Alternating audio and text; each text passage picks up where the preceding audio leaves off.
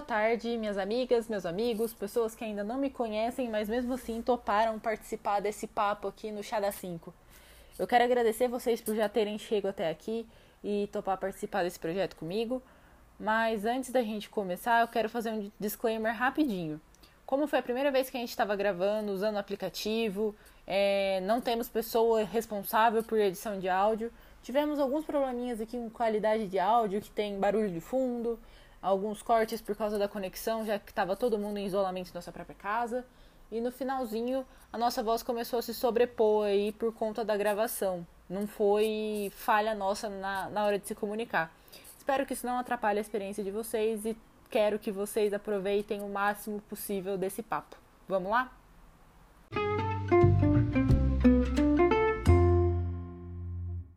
Boa tarde, bem-vindas ao primeiro episódio do podcast Chá da 5, onde eu convido vocês para tirar uma pausa no dia a dia para tomar um chá e olhar um pouquinho para si. Nesse primeiro episódio, eu escolhi o tema para a gente conversar sobre saúde mental. E eu consegui convidar, né? A Débora me ajudou aí no processo, mas eu consegui reunir três psicólogas muito especiais para vir falar com vocês e trazer um pouquinho sobre a profissão, sobre terapia. A gente vai falar sobre Setembro Amarelo um papo bem legal aqui. Meninos, se apresentem. Débora, quem é você? Eu, gente, primeiro aí, muito feliz pelo convite, Li, por não só estar junto com você, mas com as minhas, minhas duas grandes amigas e colegas de profissão. Eu sou Débora, eu sou psicóloga, me formei no primeiro semestre de 2019, desde então eu atuo como psicóloga clínica, já tive uma passagem pela RH, Cada vez mais eu tenho me aproximado do público feminino dentro da, da minha vida pessoal, dentro da minha vida profissional, como uma forma de exercer o meu sentido de vida, né, que é poder estar próximo de mulheres, auxiliá-las aí na descoberta de si mesmas e do fortalecimento dessa potência que somos nós mulheres, né? É, eu trabalho como psicoterapeuta, como orientadora de carreira e agora estou tentando também virar aí uma uma Instagrammer, não sei se é assim que se fala, mas estou tentando produzir alguns conteúdos também para poder me conectar com o máximo de mulheres possíveis, seja dentro ou fora do Brasil. Lê, conta um pouquinho para a gente de você. Oi, meninas. Lívia, obrigada pelo convite. Obrigada, Débora, por ter feito essa, esse meio de campo entre a gente. Eu sou a Letícia, é, sou psicóloga clínica também, me formei junto com a Débora e com a Ana. É, e eu atuo na clínica, né, desde setembro de 2019, que foi quando eu me formei. É, eu já tinha um percurso de análise antes, então eu já meio que sabia durante a graduação que era isso que eu queria fazer, que era a clínica, né? Porque a psicologia tem vários campos de atuação, mas eu já sabia que eu queria a clínica durante a minha graduação, eu já tinha descoberto isso. É, então eu tenho um percurso aí, né, de, na psicanálise. Hoje em dia eu faço cursos de extensão, grupos de estudo. Também atuo, né, como orientadora profissional na minha clínica e estou aí, né, proporcionando esses encontros aí, né, na verdade, é a clínica que me proporciona esses encontros e eu estou cada vez mais é, feliz e descobrindo esse novo campo, todos os desafios de formação que a gente encontra por aí.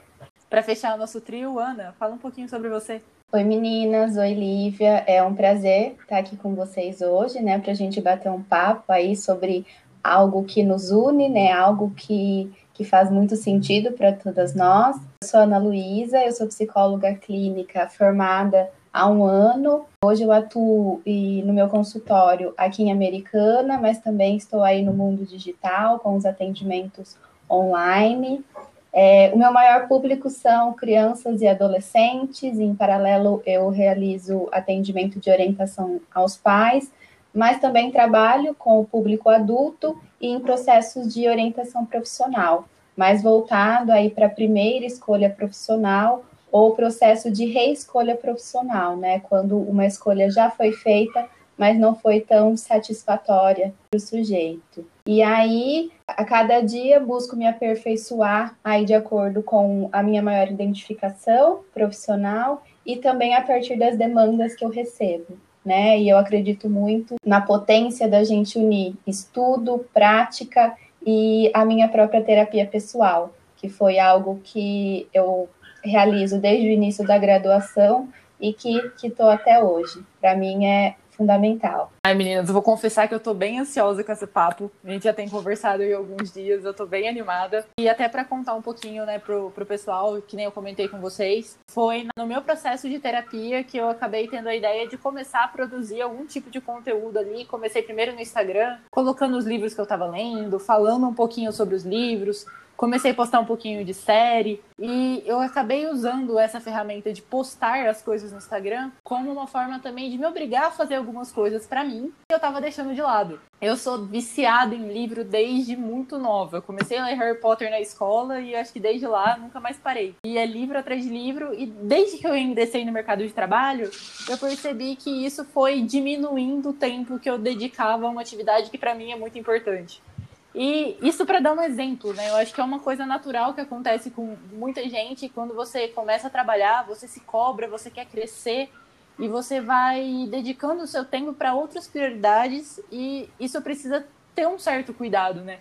Senão a gente sai se atropelando, quer abraçar o mundo e a gente para de cuidar da gente.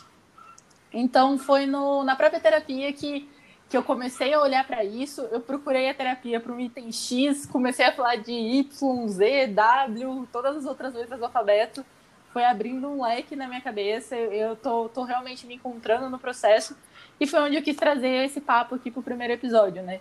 Se é uma coisa que está me fazendo tão bem, e eu acho que ainda existem muitos tabus em volta da terapia, né? É, por que não começar falando desse tema e poder ajudar outras pessoas a se encontrarem também? Então, já, já até aproveitando, Ana, é, me fala um pouquinho, né? Por que, que a gente de, deve fazer terapia? Por que procurar a terapia? Bom, já aproveitando um gancho aí da sua fala, né? Quando você traz a questão dos tabus, né?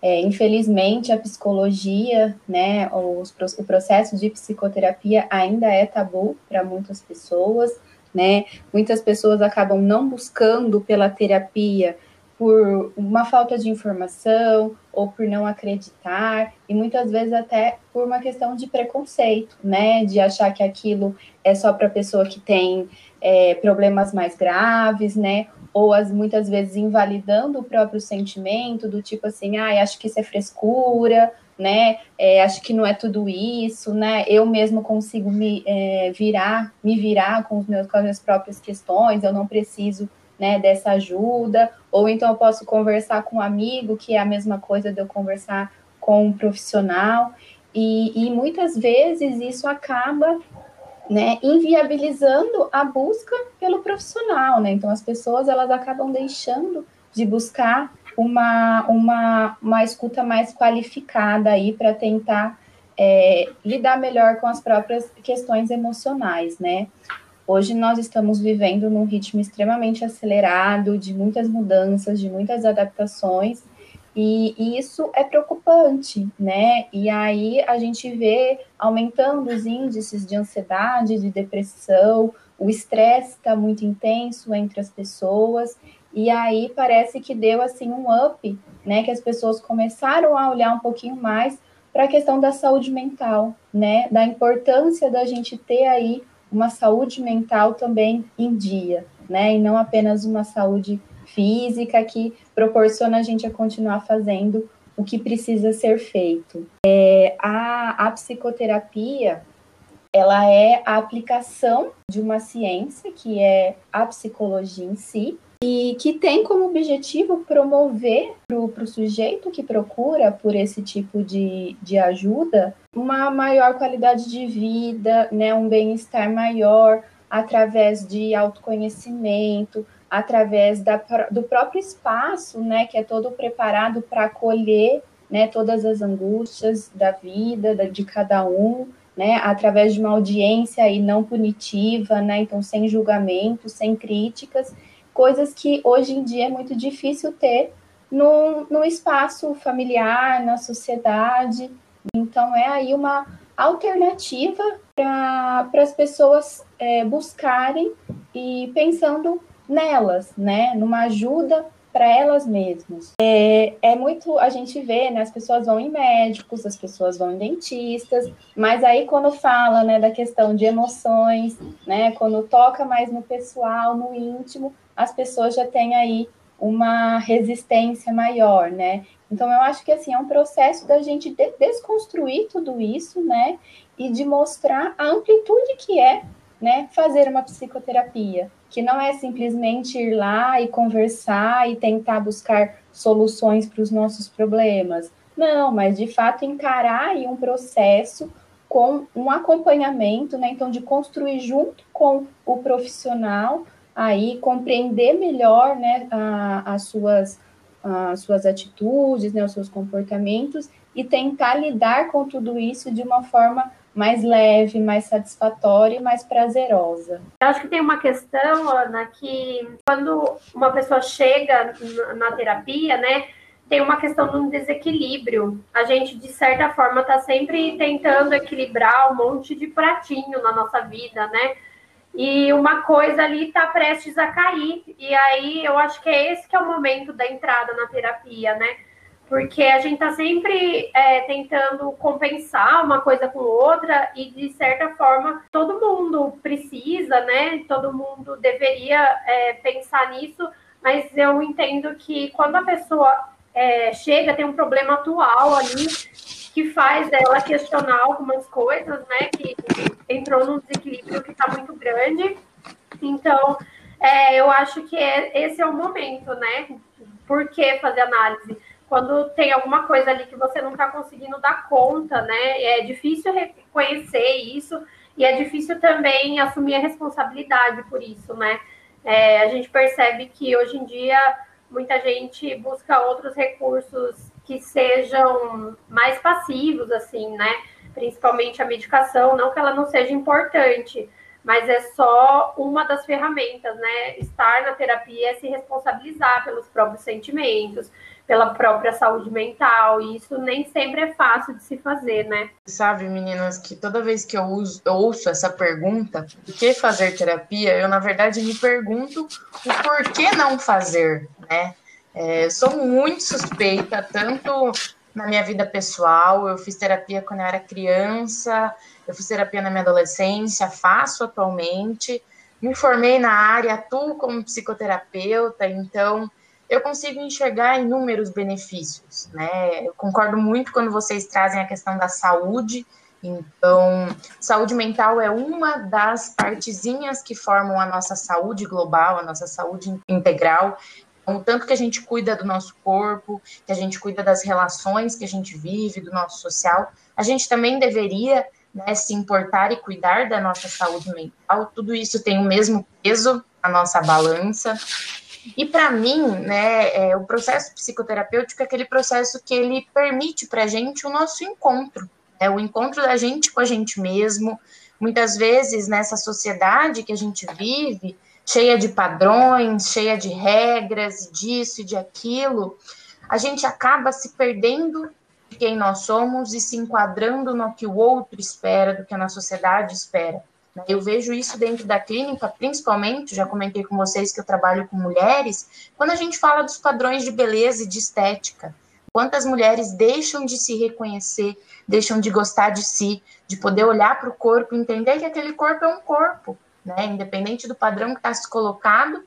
E é justamente através do processo de psicoterapia que nasce esse reencontro, né? Que as pessoas começam a se apropriar de novo de si mesmas, começam a se desvincular desses padrões externos. Se eu posso fechar minha fala numa única frase, eu acho que fazer terapia é criar autonomia da própria vida. E eu acho que esse é o maior presente que a gente pode dar para si mesmo. Uau! Até aproveitando o gancho que, do que vocês estão falando, eu fiz uma pergunta lá no, no, Instagram na semana passada sobre que o pessoal que já fez terapia resumisse ali para mim numa frase como que foi o processo, o que, que significou fazer um, uma análise, uma terapia para eles. Né? Apareceu muito a questão da saúde que vocês comentaram, né? É, eu vejo muito isso acontecendo também, mesmo não sendo da área, mas ah, o receio que a gente tem de, de falar sobre saúde mental, de falar sobre emoções, seja em trabalho, seja dentro da família. como o tema às vezes vai ficando mais difícil de ser abordado. E também apareceu algumas outras coisas que eu achei super legal. Para falar que é uma questão de aprendizado, de autoconhecimento, como a gente se liberta de alguns tabus que, que nem são nossos, né? Acabam sendo impostos pra gente, que é uma coisa fundamental, a melhor coisa que a gente pode fazer por si mesmo. E aí teve uma frase que eu gostei bastante que, que apareceu aqui, mas o, responde muito bem essa pergunta, né? É, não é porque a gente precisa fazer terapia, mas é porque a gente merece. É um presente que vale a gente se dar para se conhecer, para se aceitar e para conseguir superar aí alguma dificuldade que a gente possa estar tá passando momentaneamente. Também, como tem esse, esse lado do cuidado que a gente está falando, é, eu queria aproveitar e perguntar para vocês sobre a palavra da moda que está agora, que a gente está vendo muito na, na quarentena, né? Autocuidado. O quanto vocês acham que isso está sendo banalizado como vou tomar sol, vou cuidar da pele, já estou me cuidando, é suficiente? Ou que isso deveria ser um pouco mais reservado para a gente tratar alguma situação específica de autocuidado e não banalizar para tudo ser autocuidado hoje em dia, né? Outro dia eu vi uma, uma frase muito legal, né? Que autocuidado não é só skincare, porque a gente acha que vai lá, passa o creme na cara e tá fazendo autocuidado. Não tá, né? Autocuidado é muito mais que isso. É cuidar da gente mesmo. Saber o nosso limite, eu acho que tem a ver é, muito com isso, né? Saber estabelecer o nosso limite, não se colocar em relações que a gente sabe que são ruins para gente, não se colocar em situações que sejam desconfortáveis, desagradáveis, que a gente pode evitar, né? Não que essas situações não existam na vida, né? Mas se a gente pode evitar, eu acho que isso é uma forma de autocuidado. Estar na terapia é autocuidado. E eu acho que é isso mesmo, né? Que você falou que as pessoas acham que, ah, tô ali tomando sol, beleza, tô, tô cuidando de mim, mas às vezes não tá, né? Eu enxergo dois pontos, né? Eu acho que a palavra veio muito à tona agora com a pandemia e tudo mais, porque a gente, historicamente, né, durante um período, perdemos os nossos cuidados externos, então eu não vou mais para academia, eu não vou mais médico, né, sem necessidade, lógico em alguns momentos a gente acaba indo, mas assim, a gente, muitas pessoas tinham rotinas de cuidados externos, de cuidados terceirizados, e aí a gente se vê dentro de casa e aí a gente percebe que a gente estava jogando o nosso cuidado na mão do outro, quando na verdade, né, muitas das coisas elas moram dentro da, de nós mesmos, né? O nosso cuidado está na nossa mão, que é o tal do autocuidado. Eu me preocupo um pouco com a banalização quando ele se associa só à nossa carcaça. Então, como a Lê muito bem colocou, a skincare, ali falou de tomar sol. Eu acho que a gente precisa lutar para que as pessoas entendam que o autocuidado, assim como o cuidado, ele perpassa todos os âmbitos da nossa vida. Então, a gente acabou de falar para cuidar da nossa saúde, a gente precisa cuidar da saúde mental, é da saúde física.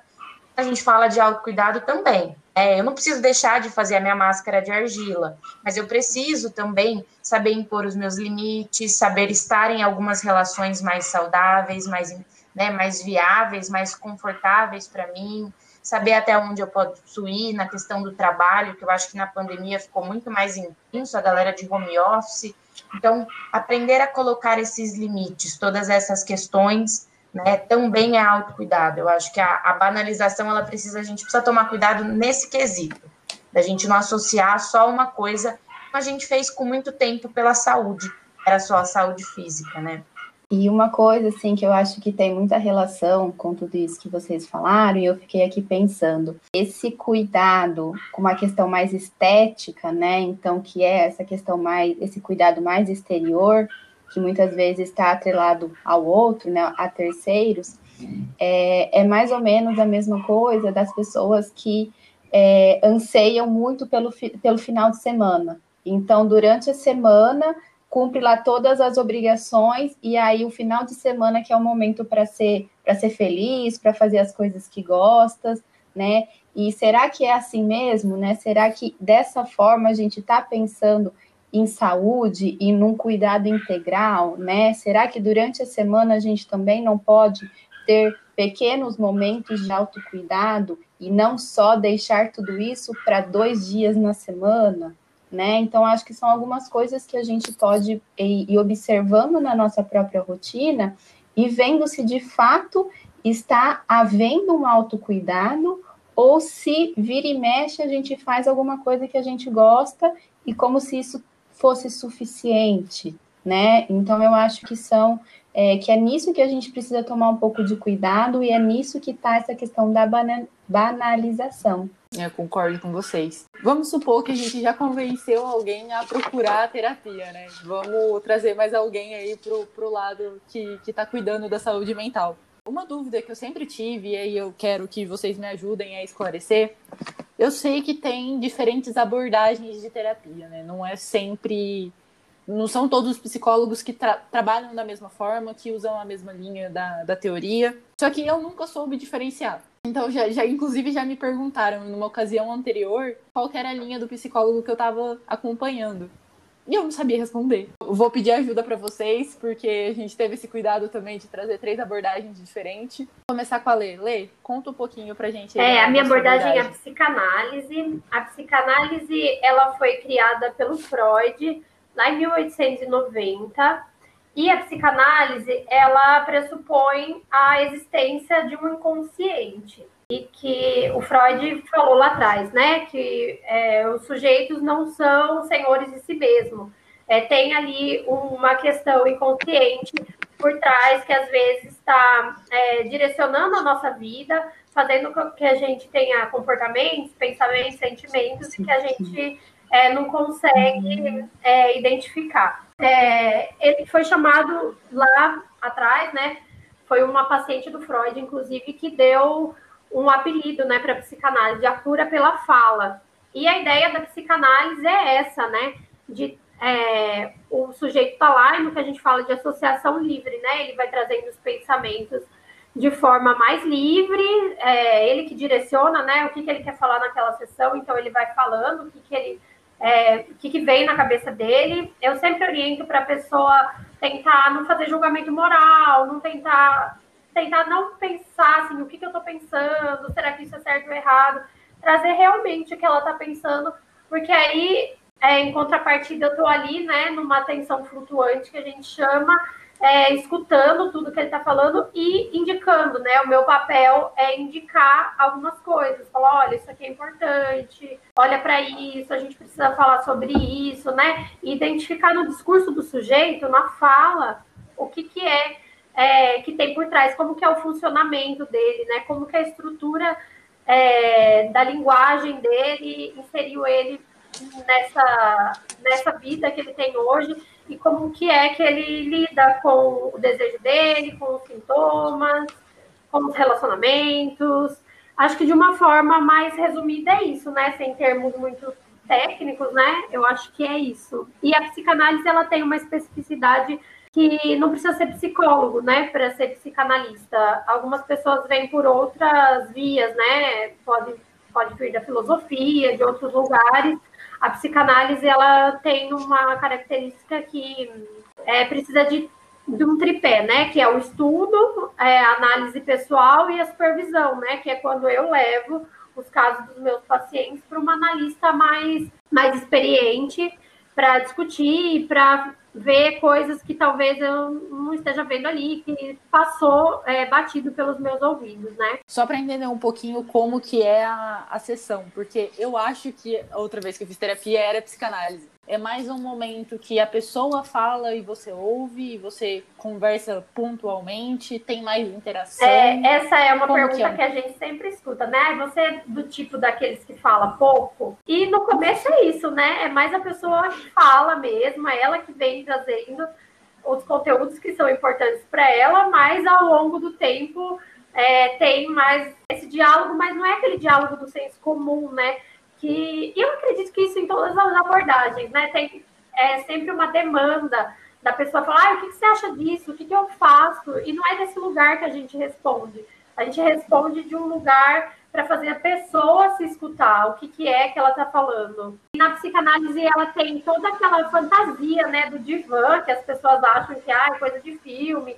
E o divã ele é só um dispositivo, né, para só não, né? Ele é um dispositivo para deixar, para cortar um pouco essa pulsão, né, mais visual, de deixar a pessoa associar livremente, ela se escutar melhor, sem pensar na expressão que eu estou fazendo, né, e sem eu também ficar preocupada em que expressão que eu vou fazer, então flui melhor quando a pessoa está no divã, né, as primeiras sessões, elas são na poltrona ali, né, olho no olho, mas depois a maioria dos pacientes vai para o divã, né? Alguns não vão, é, mas basicamente é isso. É, normalmente dura 50 minutos, eu atendo é, a maioria dos meus pacientes uma vez por semana. Às vezes a pessoa precisa de um acolhimento maior, precisa vir ali duas, três vezes por semana, isso pode acontecer, mas isso é a demanda ali do caso que vai dizer, né? Não, não é sempre é, igual.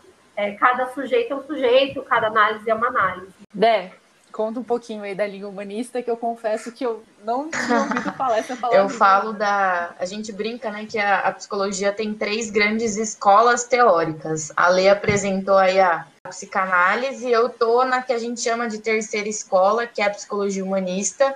Mais especificamente, eu estou dentro da abordagem centrada na pessoa. Então, Pensem aí que a gente está falando de um galho que sai da árvore e ramifica em mais galinhos. Então, eu estou no galho da humanista, mas estou ainda em um outro galinho.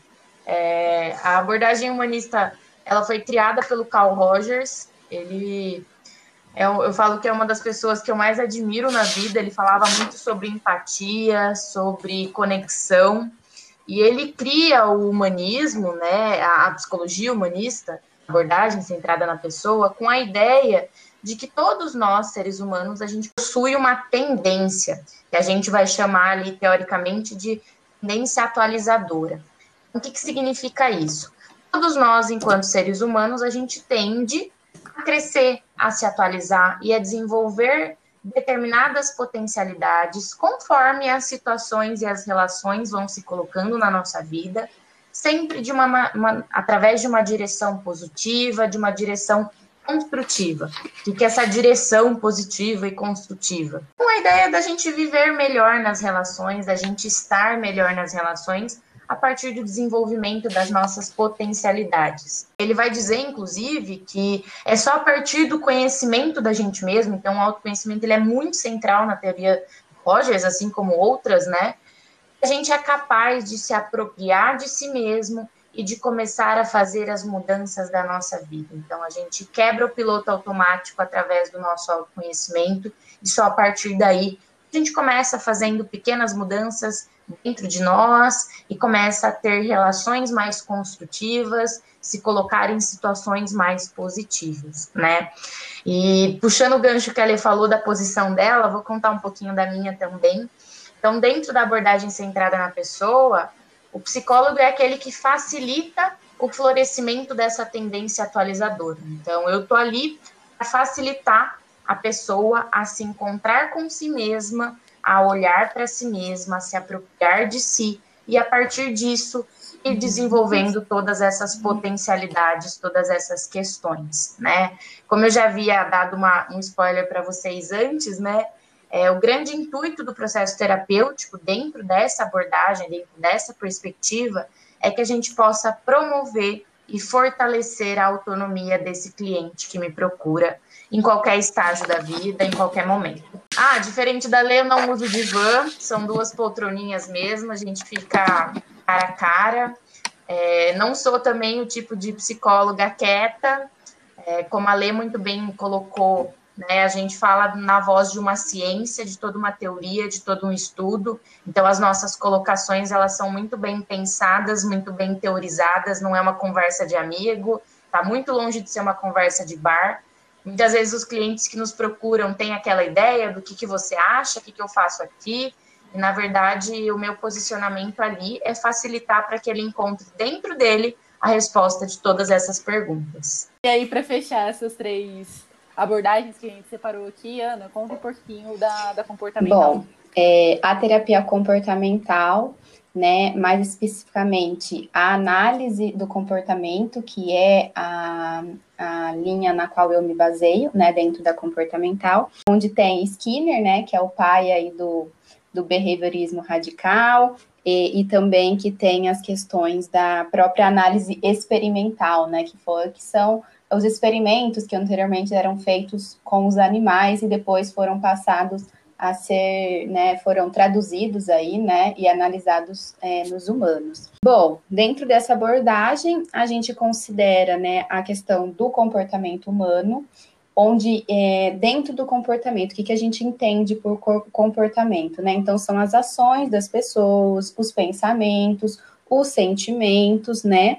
E, e a gente sempre vai tentar entender a interação do indivíduo com o meio no qual ele, ele vive. Existe aí um, um, um equívoco muito grande dentro da. Quando as pessoas pensam né, na psicologia e na abordagem comportamental, de que a gente acaba desconsiderando aí as questões mais é, dos sentimentos, né, essa questão é, mais pessoal, vamos dizer assim, como se fosse uma coisa muito mecanicista. E na verdade não, na verdade a gente considera sim, né, a história do indivíduo, os pensamentos, os sentimentos, mas nós entendemos tudo isso como comportamento, que so sofre aí é, determinação da, da interação com o meio, né, do indivíduo em interação com o meio. O, o terapeuta, né, então, que está dentro da análise comportamental, né, é, a gente vai tentar entender, então, é todas essas variáveis aí que estão determinando o, as atitudes das pessoas, os pensamentos, a maneira como elas se sentem, e a partir dessa compreensão, né, de todos esse, de todas essas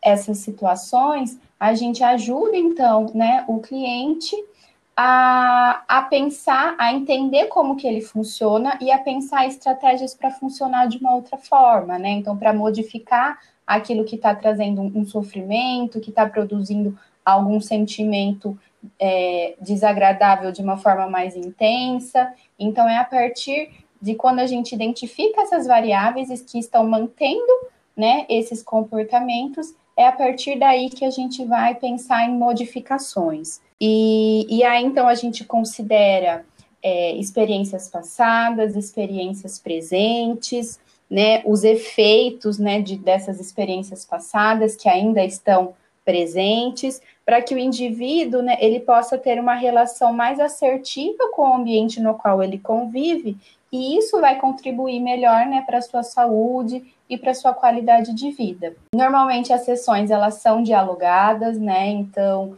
tem a gente é, nas primeiras sessões é muito mais do é, vem muito mais do indivíduo né? Então a gente escuta muito mais para tentar compreender tudo isso, né? A gente faz alguns questionamentos para ajudar o indivíduo a descrever melhor essas variáveis na qual ele está inserido, né? Então é uma terapia bem dialógica, né? Não é uma terapia onde a gente só espera do cliente, né? Então, às vezes, a gente traz pontos que são importantes para serem abordados. E aí é uma construção conjunta, né? Então, é cliente ali, cliente e terapeuta construindo tudo isso juntos. Eu quis justamente fazer essa pergunta de como que é as sessões e até falar das próprias abordagens, porque eu acho que, como a gente já falou, né, existe uma certa resistência de procurar a uma ajuda, a procurar uma sessão de terapia. Eu, eu imagino que deve acontecer com muita gente o que aconteceu comigo. Eu estava na faculdade, é, deve ter sido 2014, 2015. Resolvi que eu precisava fazer terapia porque eu estava num período muito difícil. Fui procurar a psicóloga, comecei a fazer sessões e eu acho que, que vocês falaram muito bem. No começo, a pessoa não me conhece. Eu preciso contar a minha história, eu preciso contar o meu problema para ela poder começar a me ajudar. E eu acho que aí já cria a, a segunda resistência, né? A primeira resistência você já traz de casa. Você tá meio desconfiado se você vai fazer aquilo, se vai dar certo. Aí você vai começar a conversar, você acha que na primeira sessão você já vai sair todo resolvido. E não é assim. Então, quando você começa a falar e, e a pessoa tá ali só te ouvindo, você começa a falar, gente, o que eu tô fazendo aqui, né? Pra que, que eu tô contando tudo se, se não tá saindo nada de, de informação? Então, eu acho que, que já cria aquela resistência para voltar para uma segunda sessão. E o outro ponto que eu também fiquei pensando, quando a gente fala que. Aí vocês me ajudam a explicar isso é, tecnicamente, mas quando o santo não bate, não, não dá match a pessoa com o psicólogo. E a gente fica naquela resistência achando que o problema é a terapia, que a terapia não é para mim. Mas se a gente tem pessoas diferentes, a gente tem escolas, abordagens diferentes, por que, que eu não posso tentar de novo com outra pessoa, com uma outra situação que vai fazer mais sentido para mim, né? Por que, que, eu já tenho que criar a terceira resistência de não, de não continuar, de desistir de mim mesma eu acho no, no processo de autoconhecimento? Além das abordagens, né? Eu acho que a gente precisa lembrar que o psicólogo é humano e que cada um se constrói a partir de um arsenal teórico. Mas poderíamos estar as três na mesma abordagem, com certeza. Quem fosse lá na minha clínica, quem fosse na clínica da Lê ou da Ana, teria perspectivas totalmente diferentes, né? É, por isso que eu acho, e as meninas podem também trazer a opinião delas e complementar a minha, que as primeiras sessões elas são muito importantes. As primeiras sessões a gente começa a criar o que a gente chama. E o vínculo não é só eu confiar que eu estou levando para esse profissional uma série de questões da minha vida que ele não vai contar para ninguém, mas eu confiar que ele é o melhor profissional, é o profissional que eu estou escolhendo me ajudar nessa trajetória, né? E aí eu considero muito importante falar, inclusive, o que é dentro da abordagem que eu trabalho. Então, a Débora trabalha dessa forma, mas eu não tirei isso da minha cartola. Tem todo um arsenal teórico atrás disso. Você está se sentindo confortável? Está fazendo sentido para você estar tá aqui? A gente não vai talvez ter tempo de entrar nesse âmbito, mas a gente trabalha muito com a questão das doenças mentais. Tem algumas abordagens que enxergam de uma forma, de outras. Eu não trabalho muito com a rotulação, né, com diagnóstico propriamente dito. Eu tenho cliente que me procura e aí eu tenho que encaminhar, porque dentro da minha abordagem eu não vou dar para ele um laudo de, olha, você tem ansiedade, você tem isso. A gente vai falar do que está por trás. Então, eu acho que é essa construção, né? Essa construção, eu acho que também não é só da psicologia, são todos os profissionais, né?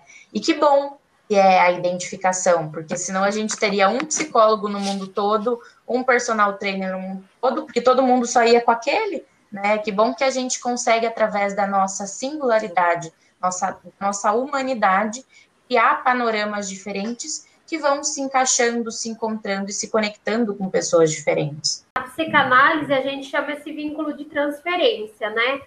Então, as primeiras sessões elas têm esse objetivo de estabelecer essa transferência ali com o sujeito que está na minha frente. E ele tem que pressupor que tem um saber ali em mim, né? Que ele vai precisar para descobrir esse saber que tem nele. É, a gente não responde, né? Desse lugar de, de saber, né? Que eu sei mais do que ele. A gente responde é do lugar de facilitar mesmo é, o saber, né? De entender o que é que tem por trás desse meu sintoma. E eu costumo, todo mundo me pergunta, aí, mas como que eu, como que eu escolho a abordagem, né? Como que eu escolho um psicólogo? Eu costumo falar que é igual namorado, né? Você tem que testar, gente. Você tem que ir lá e ver se é para você, e se não for, procura outra pessoa, né? Não é, a gente não pode deixar de lado a terapia, a análise, porque ah, aquele profissional não deu certo para mim. Não, não é isso. É, igual a Débora falou, é, nós somos seres humanos também, então nós temos as nossas próprias questões. É, as meninas podem falar, né? Tem um paciente ou outro que é mais difícil ali da gente ouvir, porque nós somos seres humanos, nós temos as nossas próprias questões, e não, nem todos os profissionais são para todo mundo, nem todas as abordagens são para todo mundo. Eu acho que tem que é, testar e, e, vendo, né, como é que você se sente, eu acho que a minha escolha pela psicanálise, ela passou por isso, né? Eu escolhi a, essa abordagem porque a minha primeira psicóloga, ela já deu certo logo de cara e ela era psicanalista, ela era lacaniana, é, que também é um ramo da psicanálise, né? E foi por esse caminho que eu fui seguindo e deu certo para mim, mas tem gente que não dá certo, né? Então procura um profissional que você se sinta bem, que você se sinta à vontade de falar, que você sinta confiança, porque senão não funciona mesmo. Se a pessoa acha que não vai funcionar, então não vai funcionar. Porque depende dela também trazer o que é importante ali naquela sessão. É, eu acho que, né, assim, como profissional da área, eu sou daquela que eu acredito em todas as abordagens. Eu acho que todas elas têm é, potencialidade para poder ajudar alguém aí em sofrimento, alguém que esteja procurando aí o profissional por algum motivo. né? Não é isso que de fato vai definir é, se a terapia ela vai ser boa ou não vai ser boa, né?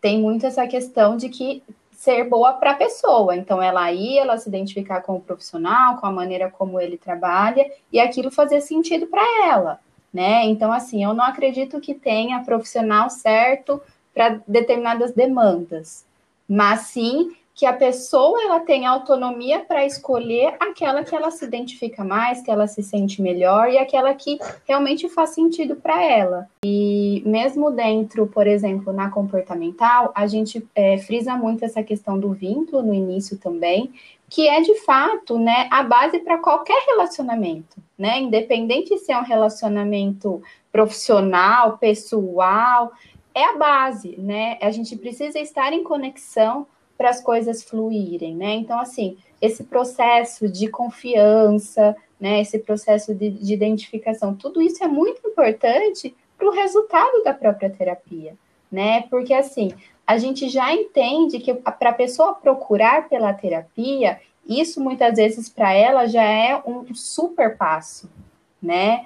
E então ela precisa encontrar ali dentro do consultório, né, ali na frente dela, alguém que de fato faça né, daquele ambiente realmente um ambiente em que ela se sinta bem, né? Que ela sinta que aquela pessoa, que aquele profissional vai conseguir ajudá-la, né? Então, essas primeiras impressões, essas primeiras sensações são muito importantes, né? A gente precisa experimentar para a gente de fato saber se aquilo vai fazer sentido ou não, se é momento ou não é momento. Né? Então, assim, independente da abordagem, eu acho que a gente precisa encontrar profissionais que a gente se identifique, né? Profissionais que passem para nós essa questão da confiança, da segurança, né? E da própria disposição em ajudar.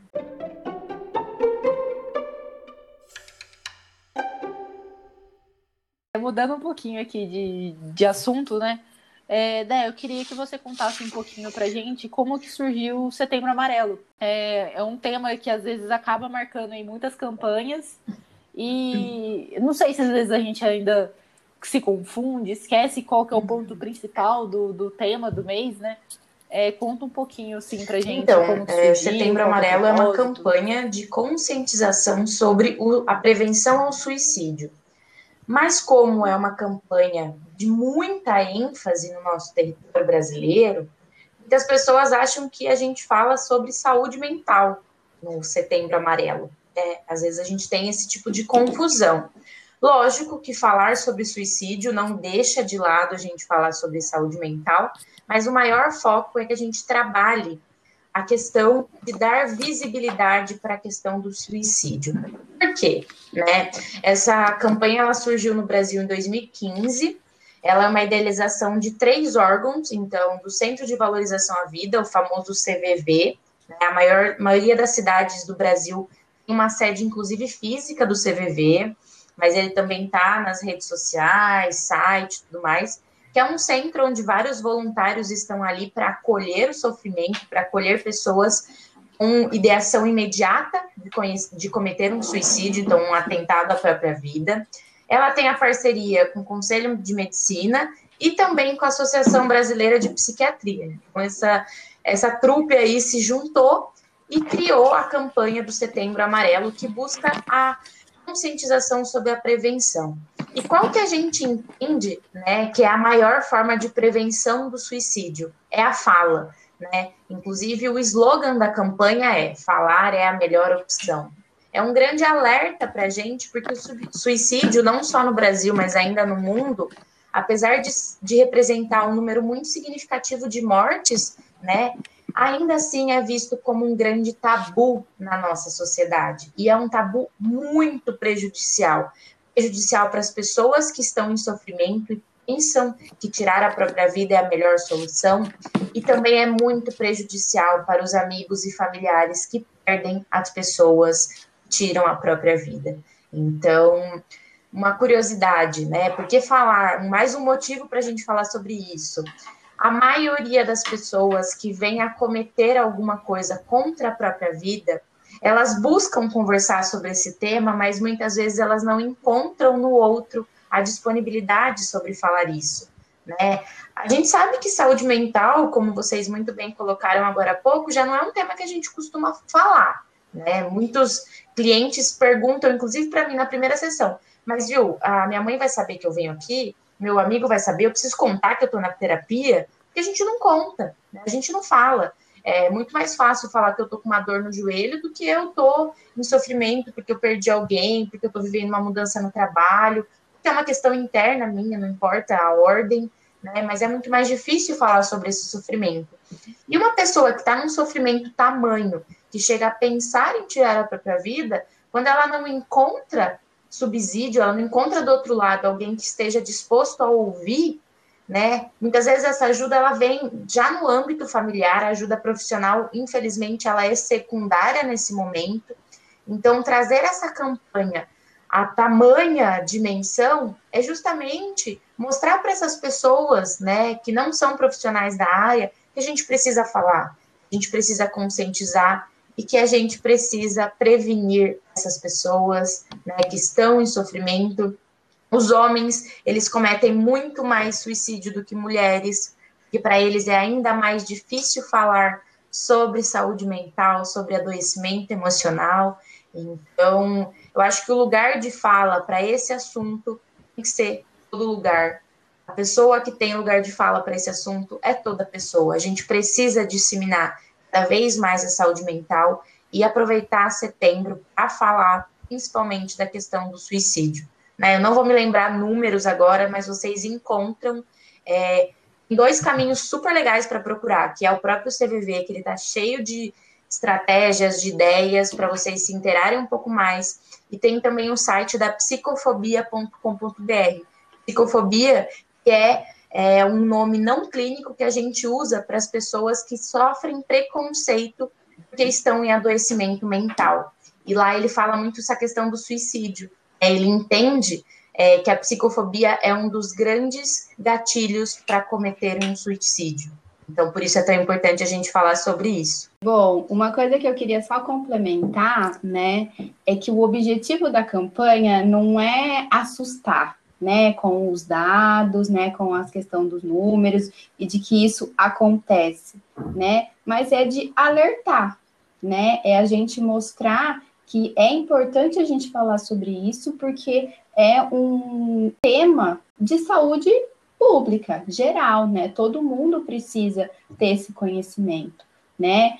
E, e quanto e, e, um, e também para que, quebrar um tabu de que quanto mais informação a gente tem, a gente está incentivando. Na verdade, é muito pelo contrário, né? As informações servem para essa conscientização, né? Para as pessoas saberem identificar sinais, para as pessoas procurarem ajuda, né? E não para incentivar, né? Dar aí uma alternativa para as pessoas cessarem com o sofrimento, né? E que é, é muito o que a Débora falou e é o que a gente muito defende. As pessoas que cometem, né, o suicídio, muitas vezes não é que elas não querem mais viver, mas porque aquele sofrimento está tão intenso e ela não sabe mais o que fazer com ele, né? Então, muitas vezes ela não tem alguém para recorrer, alguém para conversar, né? Então, essa campanha, ela acontece em setembro, mas é um alerta para o ano todo, né? Um alerta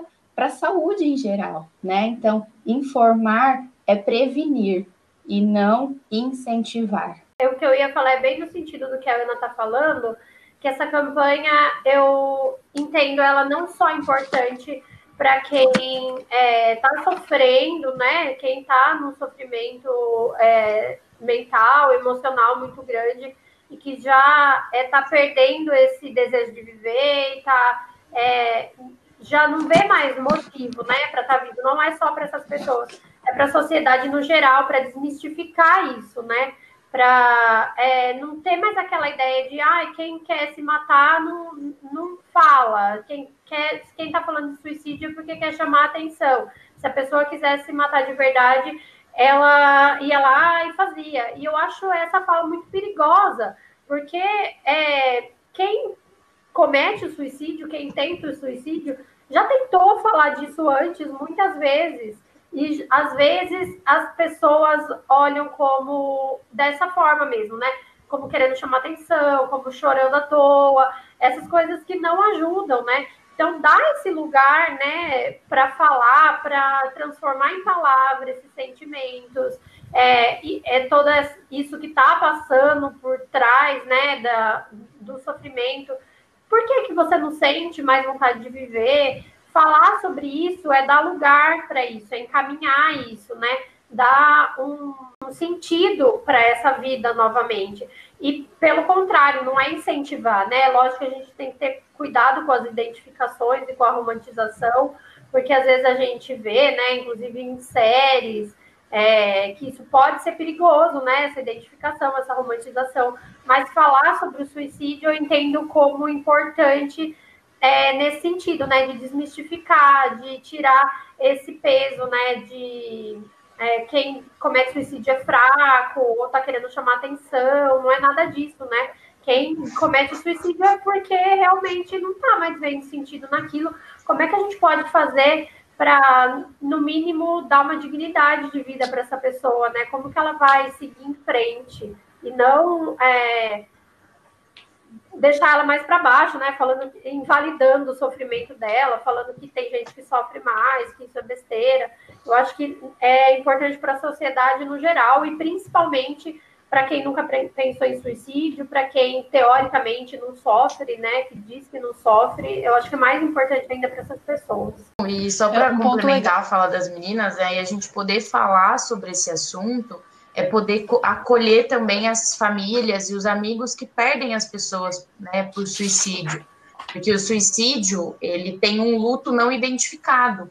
É um luto que a sociedade ela não reconhece, né? Eu não tenho a comunicação dessa morte, essa morte ela não pode ser dita muitas vezes na sociedade, então essa família fica muito desamparada e muitas vezes sente uma culpa né, por essa pessoa tirar a própria vida. Então, poder a gente falar sobre isso, alertar sobre isso, falar sobre a prevenção, é também acolher essa família, é também acolher esses amigos. Né? Eu acho que durante muito tempo a gente focalizou só a pessoa que pensava, mas eu acho que a gente está cada vez mais incluindo os familiares, os amigos, os colegas nessa campanha, porque eles precisam ser abraçados. Né? A gente já não pode mais é, tratar como antigamente, como se a culpa fosse das pessoas que ficassem e como se essas pessoas que ficam elas não pudessem expressar toda a dor, né? Então acho que é muito importante mencionar isso também. E é até confortável para gente, né?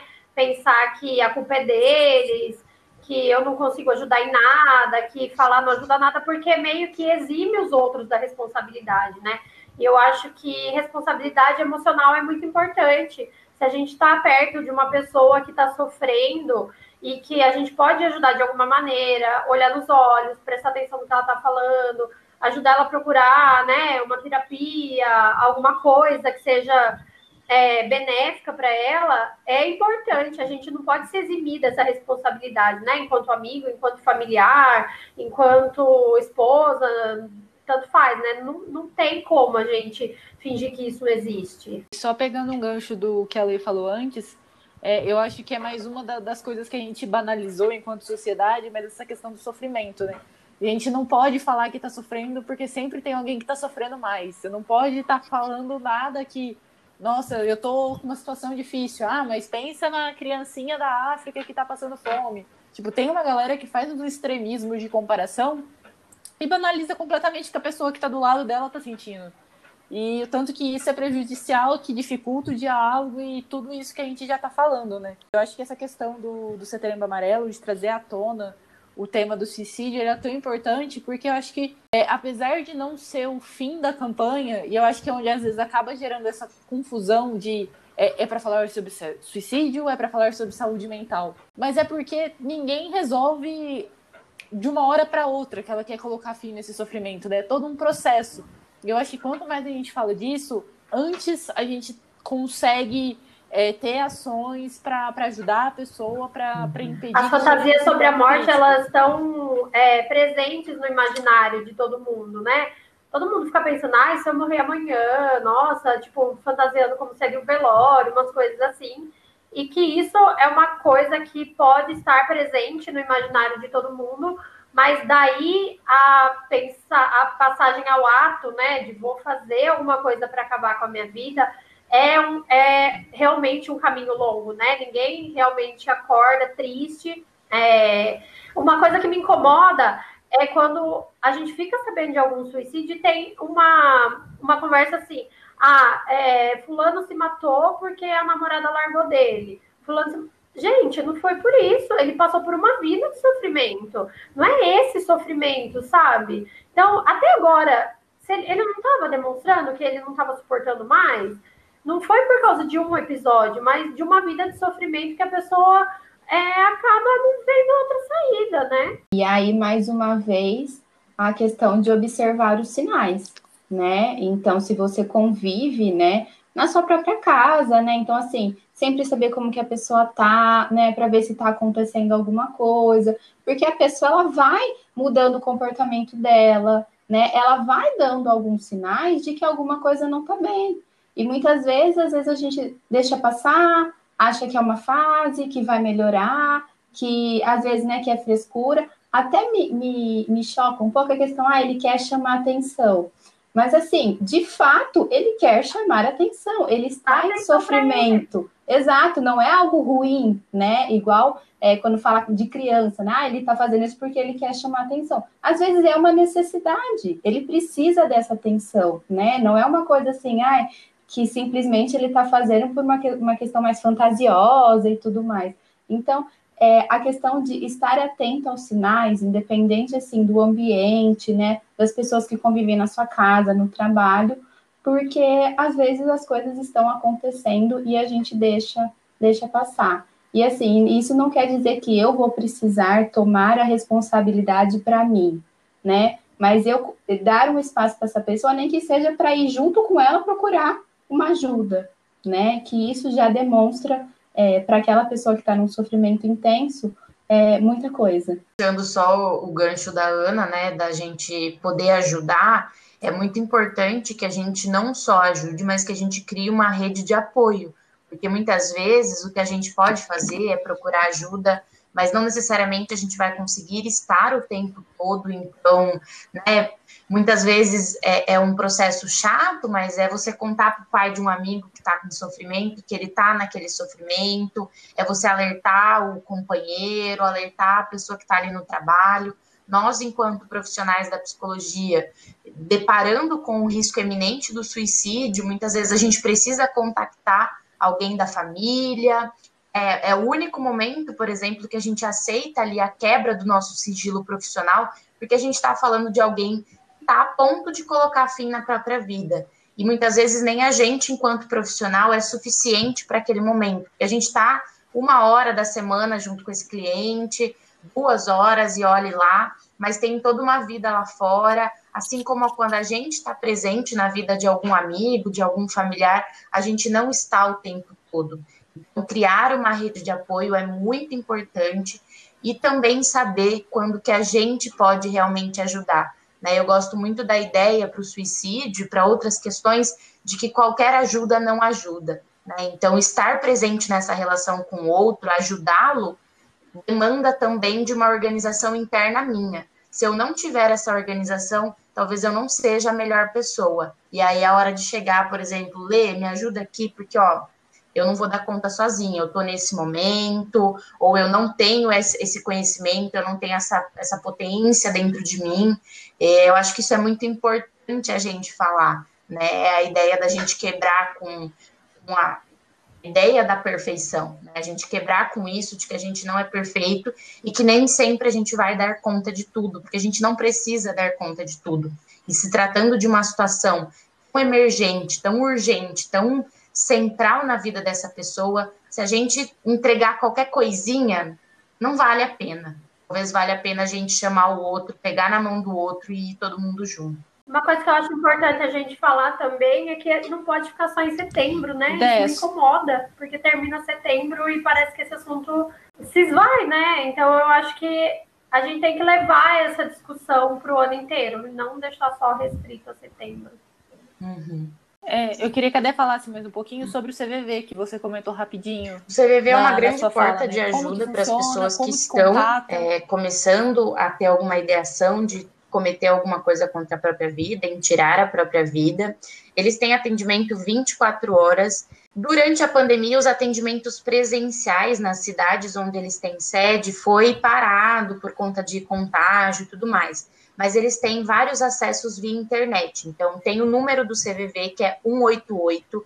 Você pode ligar de celular, de telefone, ele é gratuito através da internet. Tem um chat no próprio site, tem uma chamada de vídeo, que, se eu não me engano, acontece pelo Skype, tem o e-mail. Então, todas essas, essas formas de contato, você vai encontrar do outro lado um voluntário que recebe um treinamento. Nem todos os voluntários eles são profissionais da saúde mental, podem ser meros mortais, digamos assim, mas eles recebem todo um treinamento para escutar esse sofrimento e principalmente para auxiliar quando já houve o início dessa tentativa. Né? Eu não vou mencionar nenhum caso específico para não dar muito pano para manga, mas assim, em alguns momentos eles entram na interrupção dessa tentativa, eles podem te ajudar com ajuda médica, com várias questões.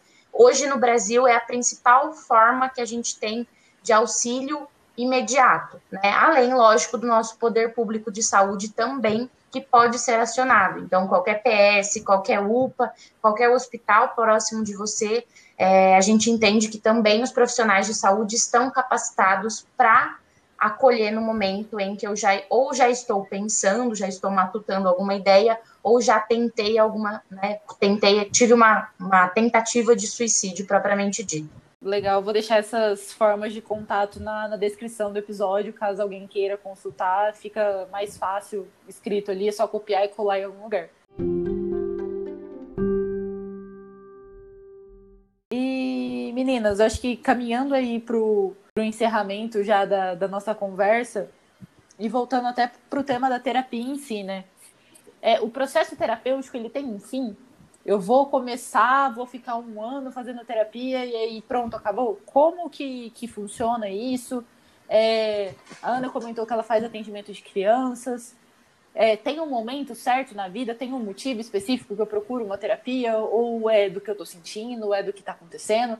Para mim tá tudo bem, eu não tô tendo nenhum problema, mas mesmo assim eu quero procurar uma terapia para me conhecer melhor. Bom, é, a... vamos conversar a terapia sobre esse tema agora. Si ela não tem um momento certo, né? As pessoas podem procurar por esse acompanhamento terapêutico em qualquer idade, né, em qualquer fase da vida. Em relação à, à finalização do, da terapia, né? Eu entendo a terapia como um processo, né? É um processo de aprendizado. E quando a gente pensa em aprendizado, a gente também precisa entender a questão da própria autonomia. Então, a pessoa ela procura né, esse auxílio né, como uma forma de aprender, né, ou a lidar de uma maneira diferente, ou a compreender tudo que ela vive de uma maneira diferente. E aí, a partir do, do, de, um, de um determinado ponto, que ela se sente mais segura, né, confortável para ir enfrentando as coisas sozinha, né, ela não precisa ter essa dependência na terapia, né? O objetivo não é criar uma dependência, é criar um vínculo de confiança para ter um aprendizado e levar esse aprendizado para fora do consultório. Então, independente se é uma criança, se é um adulto, é, isso depende muito da demanda trazida. Então, assim, a terapia ela tem um começo, né? Mas ela não tem um fim exato, né? Então, assim, não existe assim, ah, vai fazer terapia por seis meses, vai ficar na terapia por um ano, vai fazer terapia por resto da vida. Isso é muito da própria demanda do cliente né? E do próprio processo dela, né? Da necessidade de continuar na terapia, da necessidade de, às vezes, começar a enfrentar algumas situações com mais autonomia, né? O início é importante, né? Quando você está aí com, com uma, uma confusão um pouco maior, né? Então, você ter ali um suporte, um acompanhamento, é super benéfico, mas não uma dependência. Então, é, eu não sei se tem uma questão eu, eu entendo que tem algumas abordagens que têm visões diferentes, mas eu acredito muito nessa questão de ser um processo de aprendizado e que a pessoa não precise fazer isso para o resto da vida, né? Que pode ser num momento em que ela escolha ali se entregar e se responsabilizar por esse processo. É, o Freud falou disso. É... Na verdade, eu entendo que a gente acaba falando de coisas muito parecidas, dando nomes diferentes. O Freud falou disso num texto dele que chama Análise Terminável e Interminável, que ele fala justamente isso, né? Que a análise ela não tem um fim, porque se a gente for pensar, né, da, do ponto de vista do inconsciente, o inconsciente nunca se esgota, né? Então sempre vão haver novos sintomas, novas transferências, e que bom que seja assim. Mas é, em algum momento é, tem que fazer esse descolamento, né, do analista ali, do terapeuta. É importante que você consiga é, andar com as próprias pernas, vamos dizer assim, né? Ganhar essa autonomia e conseguir fazer esse processo de, entre aspas, né, autoanálise. Que a gente, igual a Ana falou, né? A Ana está chamando de aprendizado isso. A gente já consegue olhar para algumas coisas e falar, olha, eu me sinto assim, porque por causa disso. É, eu já aprendi isso durante o meu processo de terapia e eu vou levar isso para a vida e também não significa que eu não possa voltar em algum momento. Uhum. Interromper, eu precisar voltar, e tudo bem, isso acontece. Eu mesma já fiz isso, né? Já saí, voltei e troquei de analista. Então, é, é uma questão é, muito legítima, né? Querer interromper uma análise. Se você acha que você já tá legal, né? Tem a questão também de interromper a análise, é, a terapia quando você ainda não está nesse processo mais de autonomia de aprendizado. Tem a questão da resistência, que talvez é, chega num momento que é difícil falar, né? É difícil é, tocar em alguns pontos que sejam essenciais, mas também é uma escolha da pessoa, né? É, acima de tudo, nós somos profissionais éticos e é, é sempre uma escolha do sujeito que está ali na minha frente. Mas é sempre bom se questionar, né? Será que eu estou querendo interromper? Porque é, eu já estou ok, né? Eu acho que eu já posso dar continuidade. Ou será que eu estou ainda num processo, tipo, que eu não consigo falar, não estou conseguindo dar nome às coisas e está difícil. Então, às vezes, vale a pena insistir. Na psicanálise também tem essa questão que quando o vínculo, né, entre o terapeuta e o sujeito ele começa a se desfazer, vamos dizer, né? Que é o fim da transferência. Que isso significa que é, talvez ali seja a hora de interromper e tudo bem, se um dia precisar voltar. Uhum. É, eu não entendo a, a, psicoterapia como um tratamento de começo, meio e fim. Eu entendo ela como um processo, como um movimento, né? um movimento de tomada de consciência de si, de busca de autonomia, então, para mim, faz muito sentido a ideia de que em alguns momentos a gente vai fazer algumas pausas, né? A gente vai ter pausas que são necessárias. Para mim, enquanto cliente desse processo, às vezes o meu psicoterapeuta ele vai me recomendar algumas pausas, né? Então, eu não acredito numa num fim, mas em algumas pausas no meio do caminho, eu acho que até é, isso vai se vincular muito com os momentos que a gente está de vida, é, né, tem hora que eu quero realmente caminhar mais com as minhas próprias pernas, entender se eu já estou suportando algumas coisas, se eu já estou dando conta de algumas coisas, se eu já me desenvolvi, se eu já desenvolvi as potencialidades para isso. Pode ser que eu vá dar dois passos, e eu vou dar uma ligada lá para o meu terapeuta e falar, viu, deu ruim, preciso voltar. Eu acho que é muito importante. E essa conversa ela precisa ser dos dois lados, né? Eu, eu falo muito para os meus clientes que eu tenho o conhecimento da teoria e de toda a ciência, mas que quem conhece ele com uma palma da mão é só ele. Então, se um dia ele chega para mim e ele fala que ele quer parar o processo, a gente vai conversar sobre alguns temas, vai tentar pensar sobre algumas questões, mas a decisão final é sempre dele, né? Não é à toa que o processo busca pela autonomia. E do momento, eu acho que momento certo é uma coisa complicada da gente falar, mas eu acho que existem momentos propícios. Na sociedade que a gente vive, eu acho que um momento muito propício é quando a gente realmente está é, tá em um sofrimento emocional, passa a ter alguma interferência nas relações, nas situações da minha vida. E muitas vezes a gente busca por autoconhecimento também, né? Essa palavrinha que, assim como autocuidado, também está bem na moda, né? Então, acho que muitas pessoas têm buscado por isso.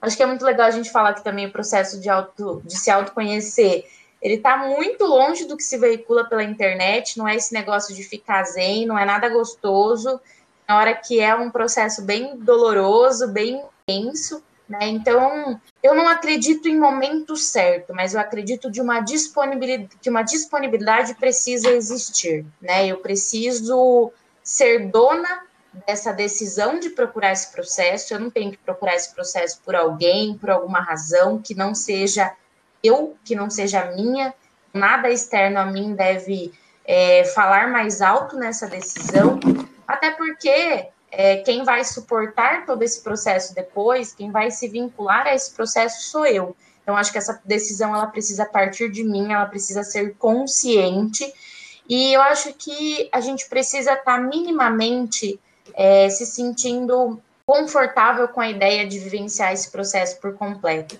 O que, que seria esse confortável?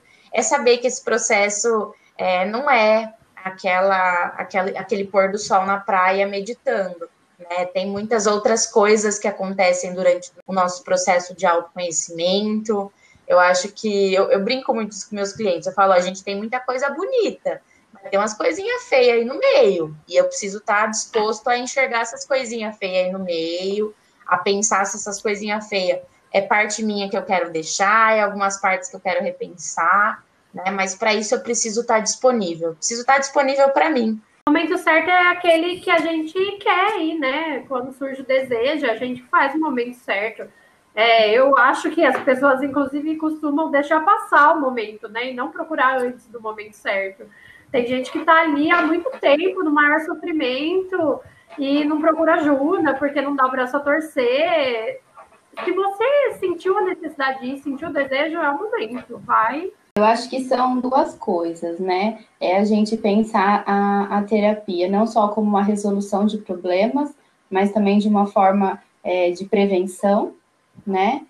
E, e, a segunda coisa essa questão que é extremamente é, essencial, que é o interesse da própria pessoa, né, pela terapia, né? Então, da pessoa estar ali porque ela quer estar ali, né? Isso faz uma diferença enorme no próprio processo terapêutico, né? E não eu estou aqui porque me disseram que vai me fazer bem, me disseram que era para eu vir, me disseram que eu preciso mudar algumas coisas e não, né? É um processo, quando acontece dessa forma, é um processo muitas vezes mais dolorido e também sem muitos resultados positivos. Acho que finalizamos, meninas. Vamos passar para um quadro quadro, né, entre aspas aqui.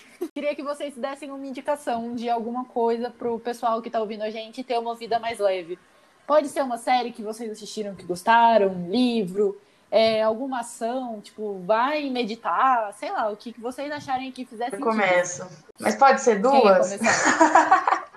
Brincadeira. Vai lá, Dé. É, eu acho que uma ação, começar o dia pode, fazendo pode. algo por você né, antes de entrar no fluxo do trabalho, das cobranças, da rotina propriamente dita, é, incluir uma atividade que faz sentido só para você, que só você entende a importância dela. Para mim é meu café da manhã demorado, outras pessoas é diferente, mas acho que a gente precisa encontrar algo que faça sentido e começar o nosso dia colocando a gente como prioridade, né? E a gente falou um pouquinho agora há pouco, né, da dificuldade muitas vezes da gente falar das nossas emoções, da gente re reconhecer a nossa imperfeição. E aí eu queria deixar uma indicação de um documentário que é da Brené Brown, que chama A Coragem de Ser Imperfeito. É um documentário, está disponível na Netflix, tem também o livro. Os dois são maravilhosos e eu acredito que eles são necessários para a gente desconstruir essa ideia que a gente precisa ser perfeito, né? Porque ser imperfeito é ser humano. Eu acho que é aí que mora o grande, a grande beleza da vida. Ah, eu também quero falar duas coisas. É, primeiro, que é um, uma coisa que eu resgatei há pouco tempo na minha vida, que eu fiz isso durante muito tempo e eu perdi isso, e que eu resgatei, que foi a questão de escrever, né? Eu arrumei um caderno ali, eu sempre tive, né, diário quando eu era criança, escrevia ali meus sentimentos, e eu estava sentindo muita necessidade de escrever, de pôr em palavra algumas coisas que eu estava pensando e não achava um lugar para fazer isso, né? É, e eu pensei, falei, não, e eu cheguei no, nessa conclusão também numa dessas minhas sessões de análise é, não preciso escrever para os outros verem, eu estou escrevendo para mim agora. E tem sido muito legal, tem sido um processo meio que revisitando, sabe, algumas coisas. Eu, é, como eu sempre escrevi diário, eu fico lembrando de o que, que eu escrevia antes e como que é agora. Então eu escrevo pensamentos, escrevo o que vier, der na telha, ele não é bem um diário, é um caderno ali de pensamentos que é, quando eu penso em alguma coisa, eu escrevo ali para elaborar melhor. E tem sido muito legal, tem sido bem divertido fazer. É, Para quem gosta de escrever, eu acho que é uma forma é, legal de é, elaborar os sentimentos, os pensamentos.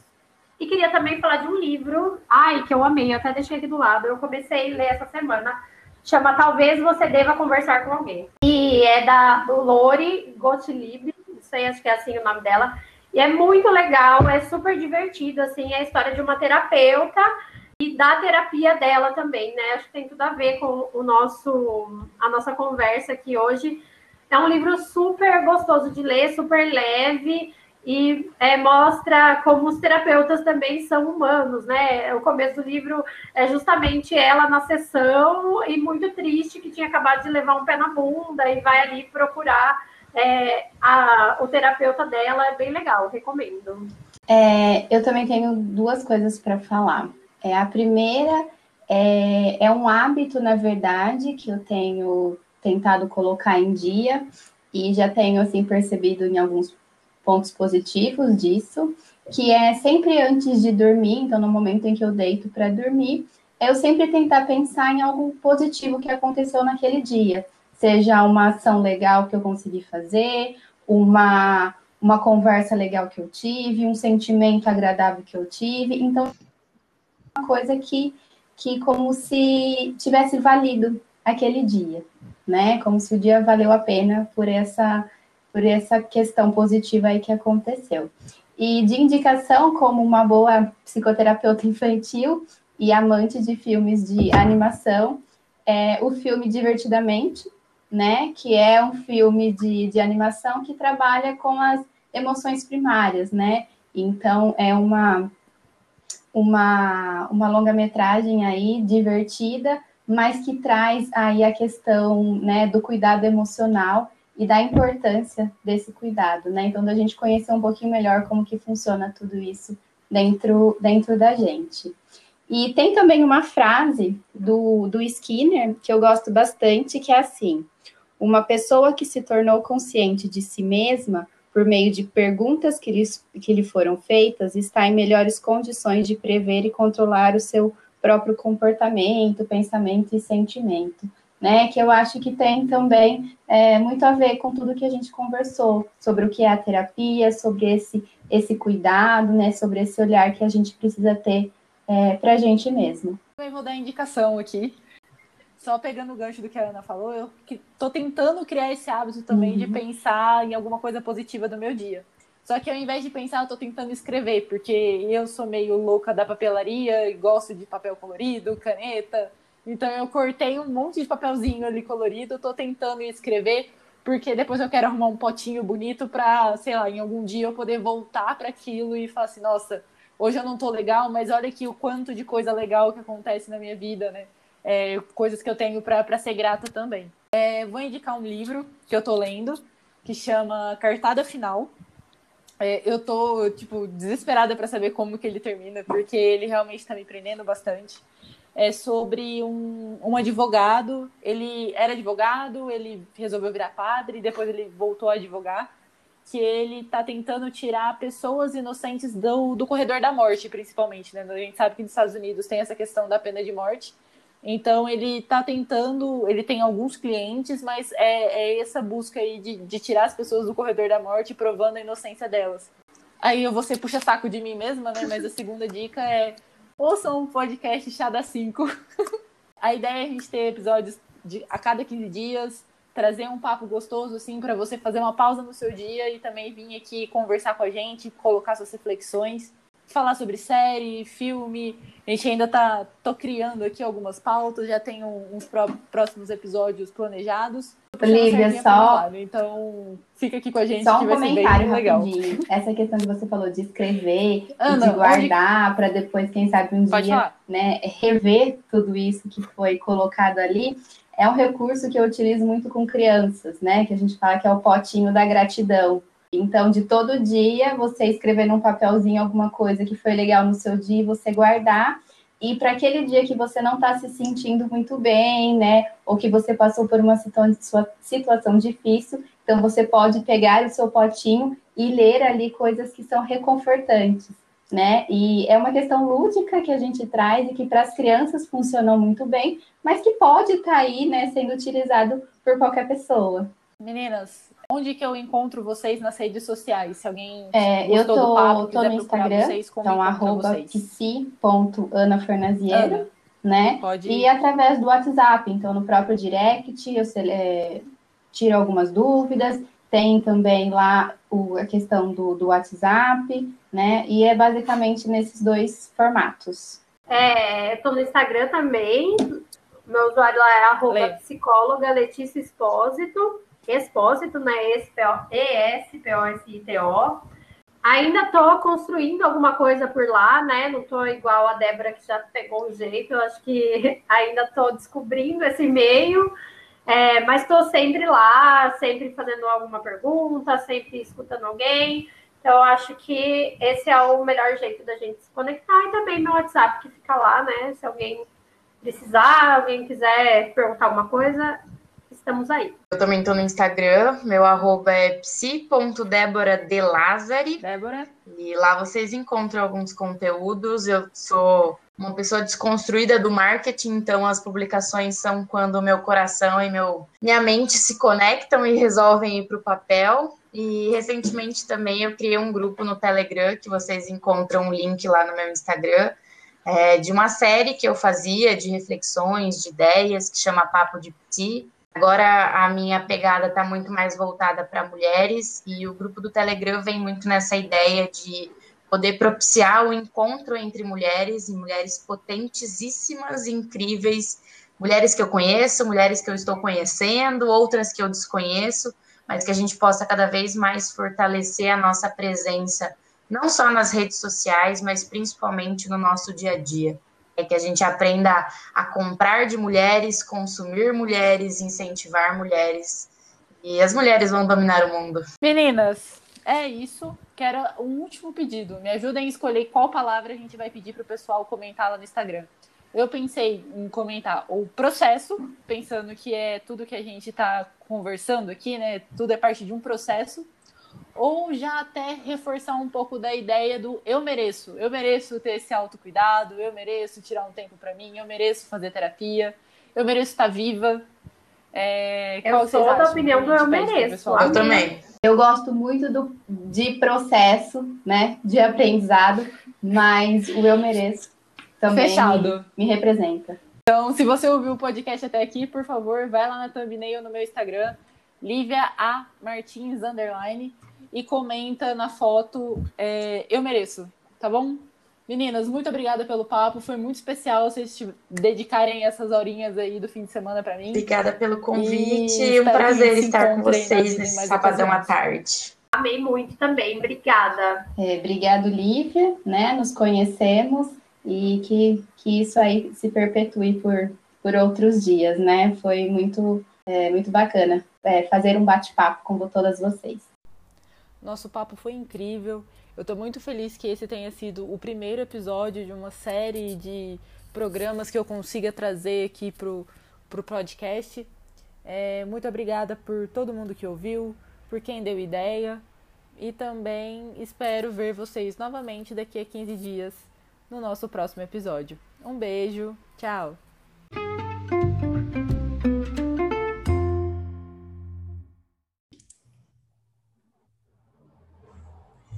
Acho que já começou a gravar. Oi, pessoal. tudo bem? Voltei para mais um episódio do podcast Chá da 5. Dessa vez não demorou seis meses, consegui gravar antes e hoje eu estou aqui com as meninas do Casulo para conversar um pouquinho com vocês. No último episódio a gente falou sobre nossa casa, que é o nosso corpo, e dessa vez eu trouxe três meninas de um escritório de arquitetura para a gente conversar sobre a nossa casa física agora. Então, meninas, sejam bem-vindas. Obrigada por terem participado, par terem topado participar. E vou deixar vocês se apresentarem agora. É, vamos apresentar primeiro individualmente, aí depois a gente fala um pouco do escritório. Combinado. Pode ser. É, eu sou a Rafa, né? É, enfim. eu sou a Bia. E eu sou a Juliana. É, nós três fizemos arquitetura na USP São Carlos, né, onde a gente conheceu a Lívia também. E aí, acho que falando já um pouquinho do escritório, né? É, enfim, desde a da faculdade a gente já tinha os mesmos valores, nós três, né? A gente fez todos os trabalhos juntas e acho que isso perdurou até para depois do, é, da faculdade, mesmo quando a gente se formou, e a gente resolveu, então, é, compartilhar desses mesmos valores e montar um escritório, né? Então a gente montou um escritório onde, além da estética, né, da, da funcionalidade da casa, a gente queria contar também um pouco da história das pessoas na casa delas, né? Então a gente acredita muito isso, né? A gente não acredita numa estética única. A gente acredita que um belo pode ser belo diferente para cada pessoa e a gente quer ajudar as pessoas a colocarem isso dentro da casa delas, né? Então, a conversa, o diálogo com os nossos clientes é a coisa mais importante uh, aqui no nosso escritório, né? É o que a gente tenta levar. Então, a gente está em diálogo o tempo inteiro com o cliente no, durante todo o projeto para conseguir fazer com que é, esse projeto funcione para ele, né? Fique bonito para a pessoa, fique funcional para a pessoa, que conte a história dela dentro da casa dela, né? Fisicamente. Acho que é um pouco isso. Isso é, é bem transparente, que aí depois a gente compartilha aqui as redes sociais para o pessoal procurar. Mas eu que acompanho vocês já tem um tempinho ali no, nos projetos do, do Casulo, eu vejo que tem muito isso de contar a história da pessoa, de ser uma coisa que não seja só esteticamente bonita, mas que funcione também. E, e realmente vocês transmitem isso para a gente que está aqui do outro lado. É, então, a primeira perguntinha para vocês, já que a gente começou falando disso, mas como exatamente um arquiteto vai contribuir na, no meu processo de, de construção, de reforma, tanto faz, tem que ser um e outro. Conta um pouquinho para gente em que momento que eu vou pedir ajuda de vocês aqui, se vai ser só realmente, se eu for fazer, derrubar a parede, que eu quiser transformar tudo, ou se pode ser uma coisa menor também.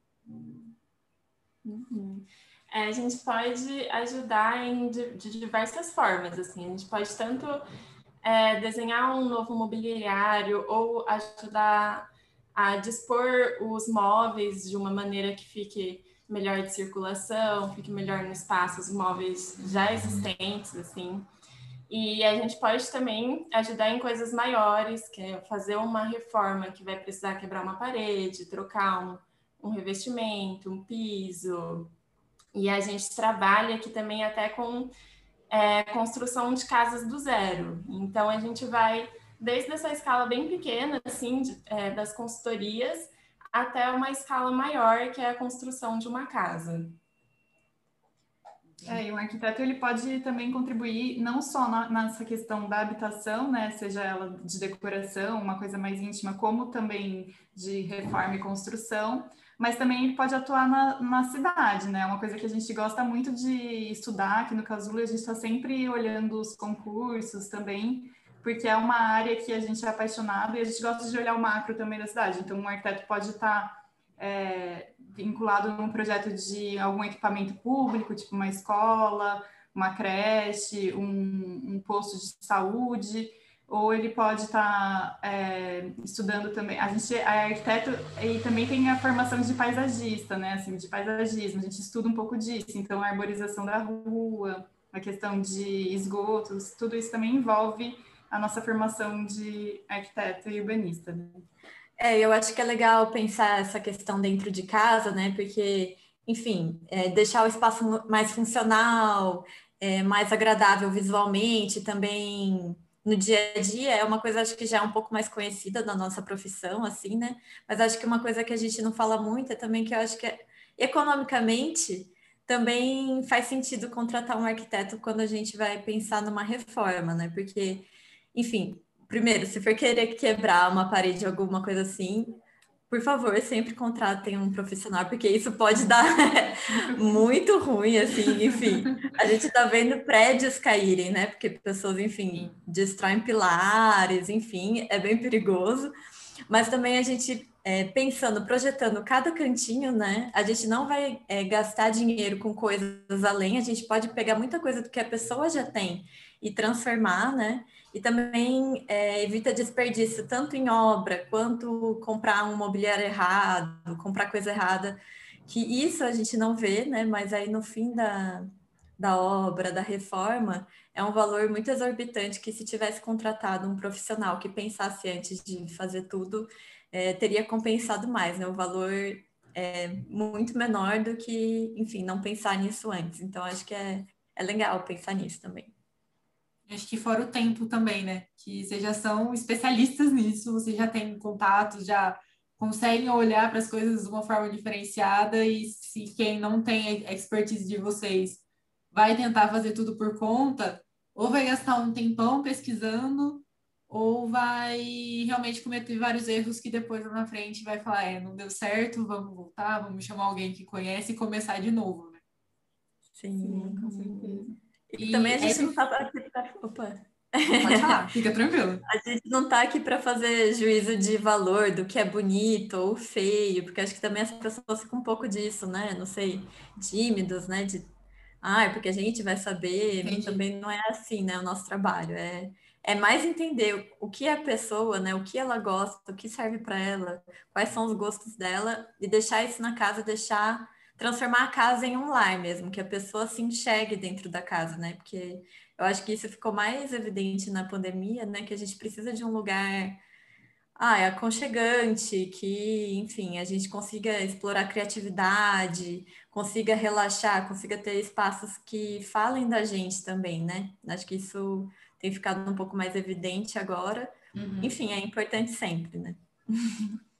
É, um exemplo pequenininho que eu tenho para falar sobre isso, mas que refletiu em mim, é a estante de livro que está aqui atrás.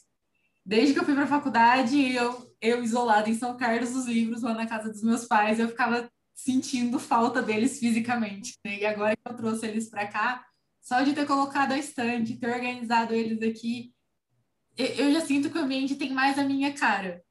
E, e, isso influencia no humor, influencia em várias coisas que, que a gente não, não imagina que pode fazer diferença, mesmo que um instante vai mudar tanta coisa, que às vezes uma pintura possa fazer tanta diferença, né?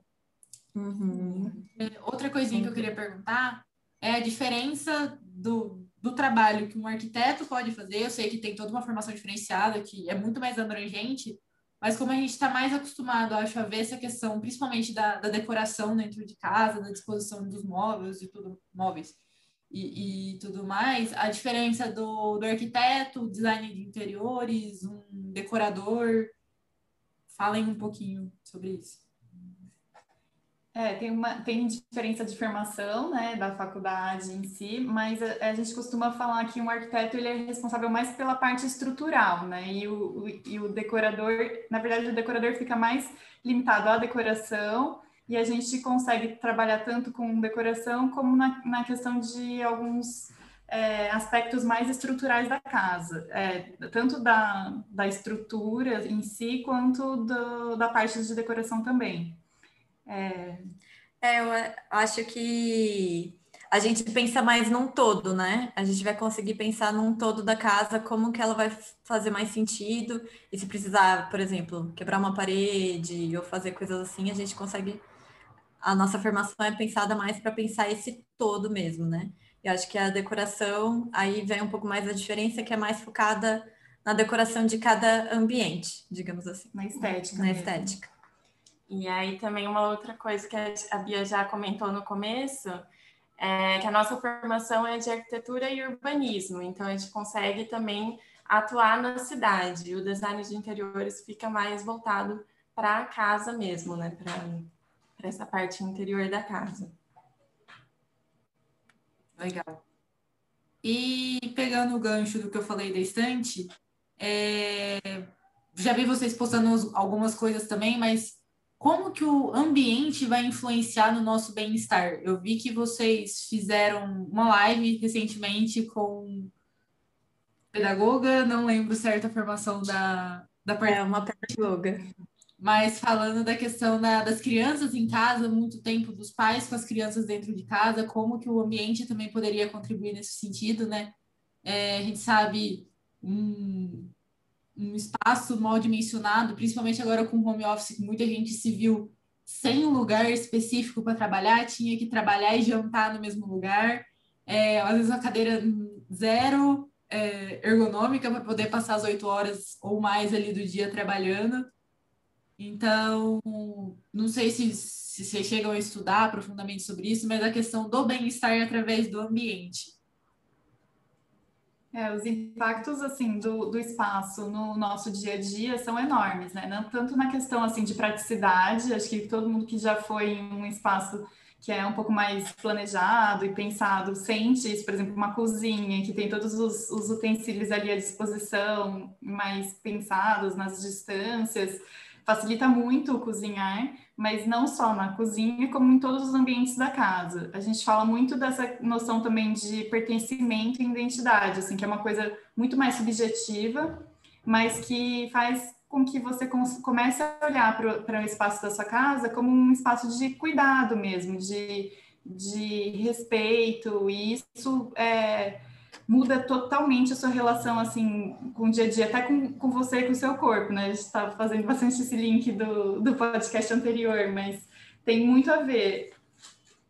É, eu acho que é, às vezes a gente entra num espaço, né, e a gente acha mais agradável, a gente se sente mais tranquilo, ou, enfim, o do ambiente traz sensações que eu acho que às vezes a gente não pensa conscientemente, isso, né? Mas a gente sente com o nosso corpo, né? A gente estuda um pouco isso, de como, enfim, cor, a funcionalidade, é, a luminosidade mesmo do espaço conseguem mexer com as nossas sensações, né?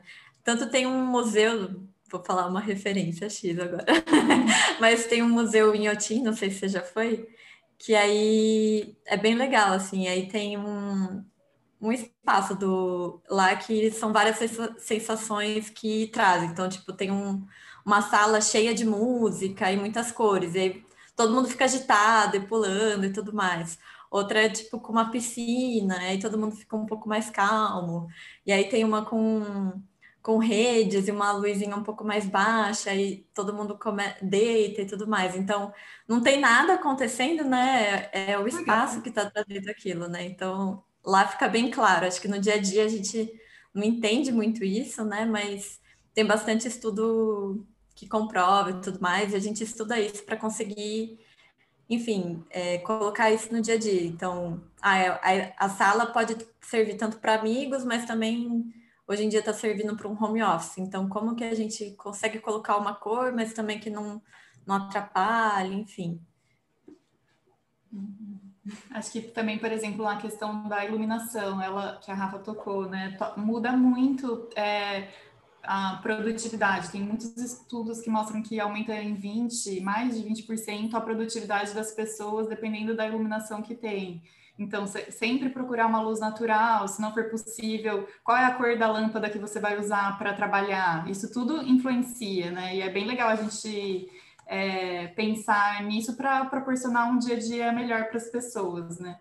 A gente tá, na live a gente falou muito disso em relação também às crianças, porque elas estão sendo muito afetadas com, a, com essa coisa da pandemia, né? Então, é, os sentidos, não, não é, o cheiro, o sabor, é, o toque delas nas, nas coisas, tudo isso são, é legais para elas aprenderem e se desenvolverem melhor, né? É, essa pedagogia que a pedagoga aborda bastante, né, que é, é Reggio Emília, que é de uma cidade lá na Itália, fala bastante do espaço como terceiro educador, né, como um, um educador das crianças também, como o espaço pode e influencia no aprendizado delas, né, é bem bacana. E aí também tem questões mais funcionais também, que é, envolve ergonometria, né, tamanho dos mobiliários, a disposição no espaço, para ficar funcional e é, ficar funcional na rotina da pessoa, né? Então, é, para abrir uma janela, se você deixar esse espaço livre, sabe, para você conseguir abrir a janela, desde coisas pequenas assim, até a altura de bancadas, para ficar confortável para você trabalhar no dia a dia, não ter dor nas costas para fazer um almoço.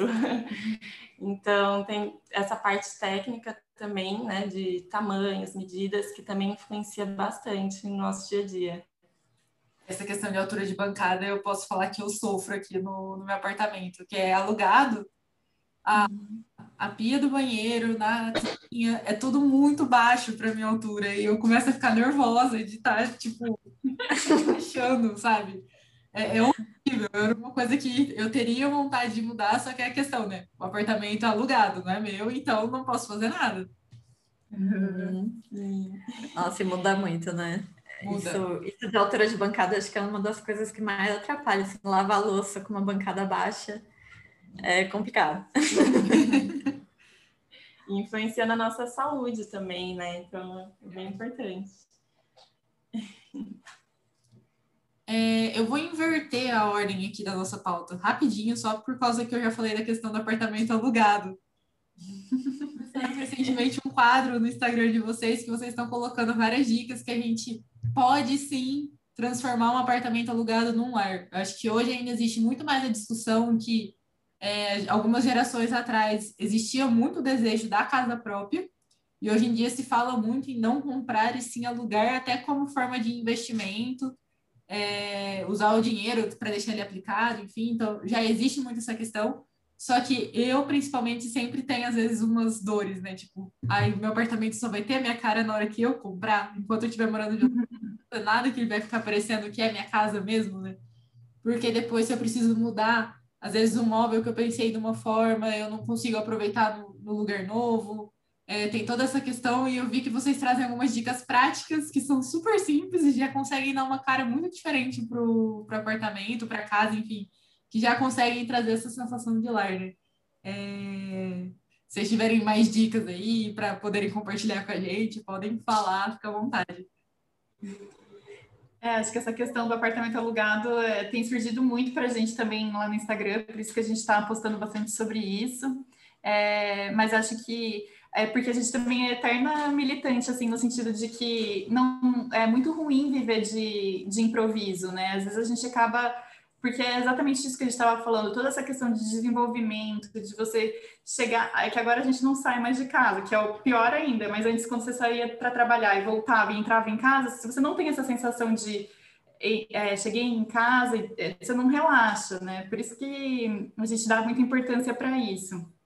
E aí a gente trouxe algumas dicas, acho que, é, por exemplo, passar as fiações, elas podem estar à vista mesmo, às vezes falta uma tomada do lado da sua, da sua bancada, então dá para passar um, um fio, de um, fazer um desenho com um fio diferente, que mesmo à vista vai dar uma carinha diferente, ou, ou usar o eletroduto, que é, que é um é como se fosse um, um, um, cano. um cano de metal, que você pode até pintar de formas diferentes. Agora a gente está fazendo um apartamento que a gente pintou eles de verde no, em um dos quartos.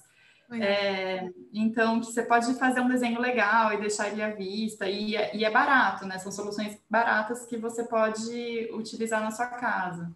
É, eu acho que é a mesma coisa também dá para fazer com iluminação, né?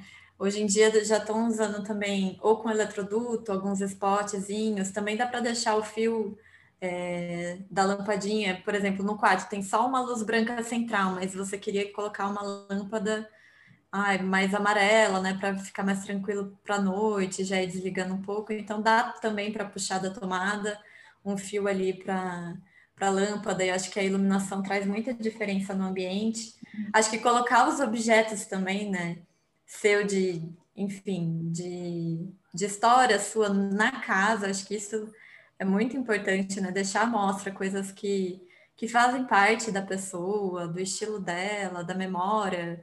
Enfim, é você, como falou da estante, né? O livro, ele traz muito disso, da personalidade, do, dos seus gostos, enfim, acho que cada um tem, tem uma coisinha, né? Nem que tem gente que tem uma coleção, tem gente que tem um livro, é, uma roupa, às vezes, não sei, cada um tem uma coisa que eu acho que dá para deixar à mostra também na casa e transformar mais calorosa, né? Mais como um lar mesmo.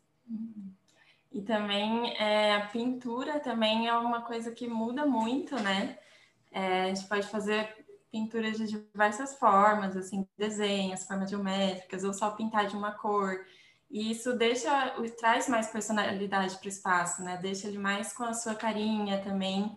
E é uma coisa que depois, se você for sair, você pinta novamente, né? Tudo de branco como estava. É uma coisa fácil de ser alterada depois e que já é, faz muita diferença mesmo, assim, no espaço. A gente tem uma pastinha no Pinterest que, é, que são de dicas de pinturas legais para fazer assim na parede, que às vezes uma latinha pequena de tinta, de um litrozinho, é, sei lá, 30 reais, dá para você inventar um monte de coisas legais na parede que vai transformar, assim. É muito bom isso. É, a pintura é uma dica que a gente dá sempre para apartamento alugado. E acho que outra coisa para apartamento... Ai, desculpa. Eu só ia comentar que hoje em dia também não precisa pintar a parede inteira, né? Você faz um desenho, pinta uma faixa, faz um barrado, alguma coisa assim, e já dá uma, uma diferença e é uma coisa que está ficando muito comum. Antes a gente só via a parede inteira colorida, vou colorir uma parede e as outras não. Então hoje não uhum. consegue ver uns elementos diferentes, fazer um, um círculo aqui, outro ali, e, e combina, e fica legal. É muito diferente. É, eu acho que a gente está entrando numa era que, que as pessoas estão aceitando mais a liberdade, né? Assim, até na, na, pintura isso tem refletido. E isso é muito bom, né? Porque às vezes você pode criar uma coisa que é só você, é só que saiu da sua cabeça e que fica maravilhosa no espaço. Acho que tem um pouco disso também, da gente se arriscar, se jogar, testar. Aí se ficou ruim, pinta de novo, sabe? Às vezes é, no apartamento alugado é legal ir para coisas mais flexíveis, mesmo justamente por isso, né? Depois tira a cor que colocou e volta para o branco. Ou uma dica que a gente dá muito é essa questão de você guardar os itens do proprietário. Então, às vezes, sei lá, tem uma luz muito ruim que te incomoda, mas assim, você vai querer, sei lá, não tem como você se desfazer daquilo porque o proprietário não quer melhorar. Então, tira, desparafusa, guarda em um armário, um lugar que seja só para isso, assim, todos os itens do, do proprietário vão ficar aqui. E aí você põe o seu do jeito que você quer e depois você leva ele para sua próxima casa. Acho que isso, não, não ficar vivendo com esse incômodo da luz tem, todos os dias, é, é isso que, a, que eu acho que a gente não. Isso que não é legal, né? Não faz a gente bem, não faz bem para gente. E outra coisa também é, é, conversar com o proprietário também, né? Porque muitas vezes você quer fazer uma mudança que é mais estrutural também. Às vezes um piso tá te incomodando muito, é um piso muito antigo. E aí, é, bancadas também. E aí você pode conversar com o proprietário e ver se é uma coisa que ele também quer fazer no apartamento. E aí vocês entram num acordo, né? Se ele vai pagar uma parte, como que vocês fazem para vocês conseguirem fazer essa reforma também, que vai ser uma melhoria para o apartamento. E depois vai ficar mais valorizado para ele conseguir alugar de novo e tal. Então, sempre é bom também conversar, às vezes, com ele, vale muito a pena. É, e às vezes as pessoas acham que é, para deixar do jeito delas teria que mudar muita coisa, destruir tudo e tudo mais mas a gente também acaba levando para isso, né? Que não, não precisa tirar tudo, jogar tudo fora, fazer tudo de novo. É, tem como reaproveitar, tem como pegar aquilo que já está ali no espaço e dar uma transformada para ficar mais a cara com essas, mesmo com essas dicas mais simples, assim. E eu acho que a maioria das nossas reformas são, a maioria são em apartamentos alugados, assim. Acho que sim, né? Uhum. A maioria são em apartamentos alugados, então Acho é que possível. é possível. É possível. Até bom saber, porque na hora que o pessoal for olhar lá, já sabe coisas que dá para fazer no apartamento alugado sem medo, né? Sim, sim. Eu tava, é, isso é muito... eu tava pensando aqui, desculpa te cortar, Pia. Uh, eu comecei a fazer lettering um tempo atrás, né? Ficar treinando no papel e tal. E eu morro de vontade de fazer na parede, porque é bonito pra caramba. Tem várias pessoas que eu sigo que ensinam a fazer, que fazem a técnica na parede. sim, não tô master blaster da habilidade, não. É só um hobby mesmo. Vendo aqui, cheio de parede branca, assim, vou escrever na parede, né? Mas falta a coragem também de, de ir fazer, porque se der errado, pintar de novo. E não sei, eu não mexi no apartamento por ser alugado, então ainda rola esse receio, né? Um bloqueio que, que eu preciso desfazer. É, mas é, é esse bloqueio, acho que tem que mudar um pouco também, né? Tipo, o espaço é seu, né? Você que tá morando aí. Também, tipo, não precisa ficar perfeito. Sempre vai ter alguma coisinha e vai se transformando com, conforme o tempo, né? Às vezes agora faz sentido, então faz. Daqui a pouco, uma semana pode não fazer mais sentido. Enfim, acho que é, a gente entende esse bloqueio, né? Porque parece que é uma coisa muito estrutural, né? Tipo, a casa, parece que, nossa, acabou, não vai ter mais jeito, mas. E aí também acho que não diretamente relacionado com arquitetura, mas pelo menos é uma coisa que eu herdei da minha mãe, a vontade de mudar móvel de lugar. Eu falo que eu acho que eu tenho até medo na hora que eu tiver a minha casa, que eu for fazer um móvel planejado, alguma coisa que eu vou assim, eu não vou conseguir mexer isso daqui. Show do ambiente, aí vira a cama de um lado para o outro, muda um armário de lugar. E lá em casa, principalmente, a gente fazia sempre isso. Agora que eu tô indo pouco, parece que cada vez que eu volto lá, a gente coloca o meu quarto de um jeito diferente. Então, influencia muito. Às vezes, uma virada que eu faço na cama já dá um ar de novo ali no quarto, de que muda a função dele. Mas é, eu acho uma coisa bem engraçada isso. É uma, arquiteta, uma, uma família de arquitetos já. Improvisadores. É, mas é gostoso, né? Sempre mudar e aí ter um ambiente novo, né? Assim, de disposição. Sim. É gostoso mesmo essa mudança, assim, mesmo que for pequenas coisas. E é, acho que é questão da utilidade, né? Que, que você muda para um propósito. E na hora que você vê que aquilo funcionou, é, dá um, uma sensação gostosa também, né? Tipo, ah, eu precisava de mais espaço. Tirei uma coisa que estava aqui no meio do caminho. Nossa, que gostoso. Ou a questão da própria iluminação, né? Acho que não falavam tanto da, da questão da luz quente, luz fria, como começou a se falar de um tempo para cá. E agora com LED também, né? Você coloca fitinha de LED para qualquer coisa e fica super bonitinho, põe embaixo do, do armário na cozinha e já dá um aconchego diferente. Você não precisa estar com aquela luz branca reluzendo, uhum. iluminando tudo, né? Não, você consegue fazer uma coisa mais suave, que, que dá uma sensação mais calorosa mesmo. Total. Passando para o próximo item, vamos falar sobre home office. O que, que vocês têm visto aí nas redes sociais, as dicas que vocês podem passar para o pessoal para conseguir ter uma experiência melhor trabalhando dentro de casa. Seja com família, sem família, sozinho, com cachorro, com ou pequeno, né? O que vocês conseguem compartilhar com a gente da experiência de vocês? Eu acho que o primeiro, acho que todo mundo já sabe, eu inclusive fiz essa primeira aquisição aqui em casa foi comprar uma cadeira confortável, né? Eu acho que isso tem que ter, não tem como. Acho que se for investir em alguma coisa, assim, o maior dinheiro que tem para investir, invista numa, numa boa cadeira, porque ah, antes, quando a gente ia para o escritório, a gente ainda tinha uma locomoção né, maior. Acho que agora dentro de casa fica ainda mais sentado, tem essa, essa impressão, né?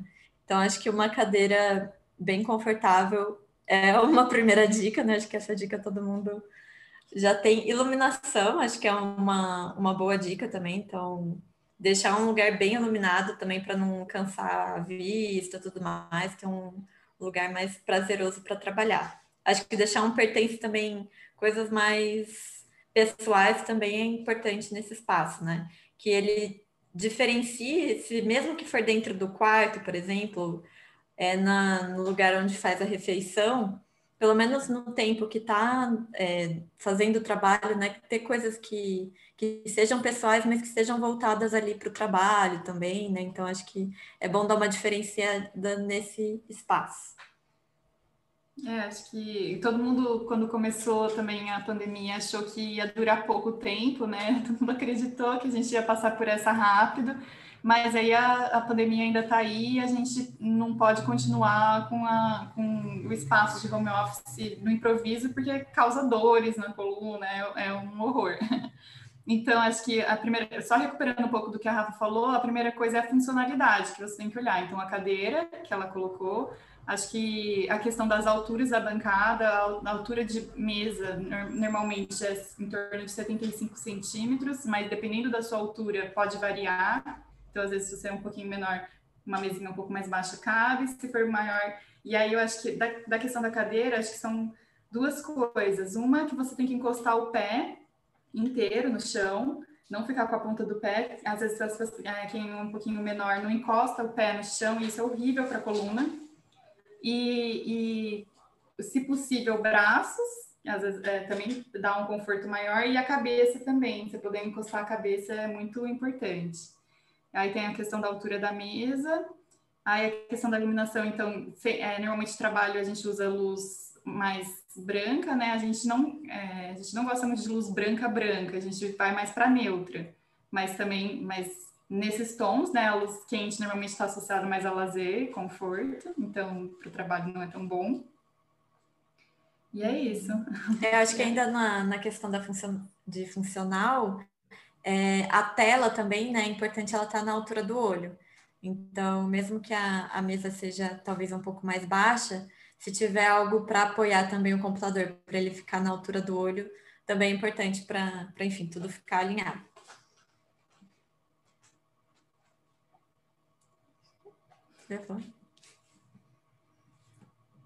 Bom, meninas, acho que a gente passou por todos os pontos. Não sei se vocês querem falar mais alguma coisa aqui, fiquem à vontade.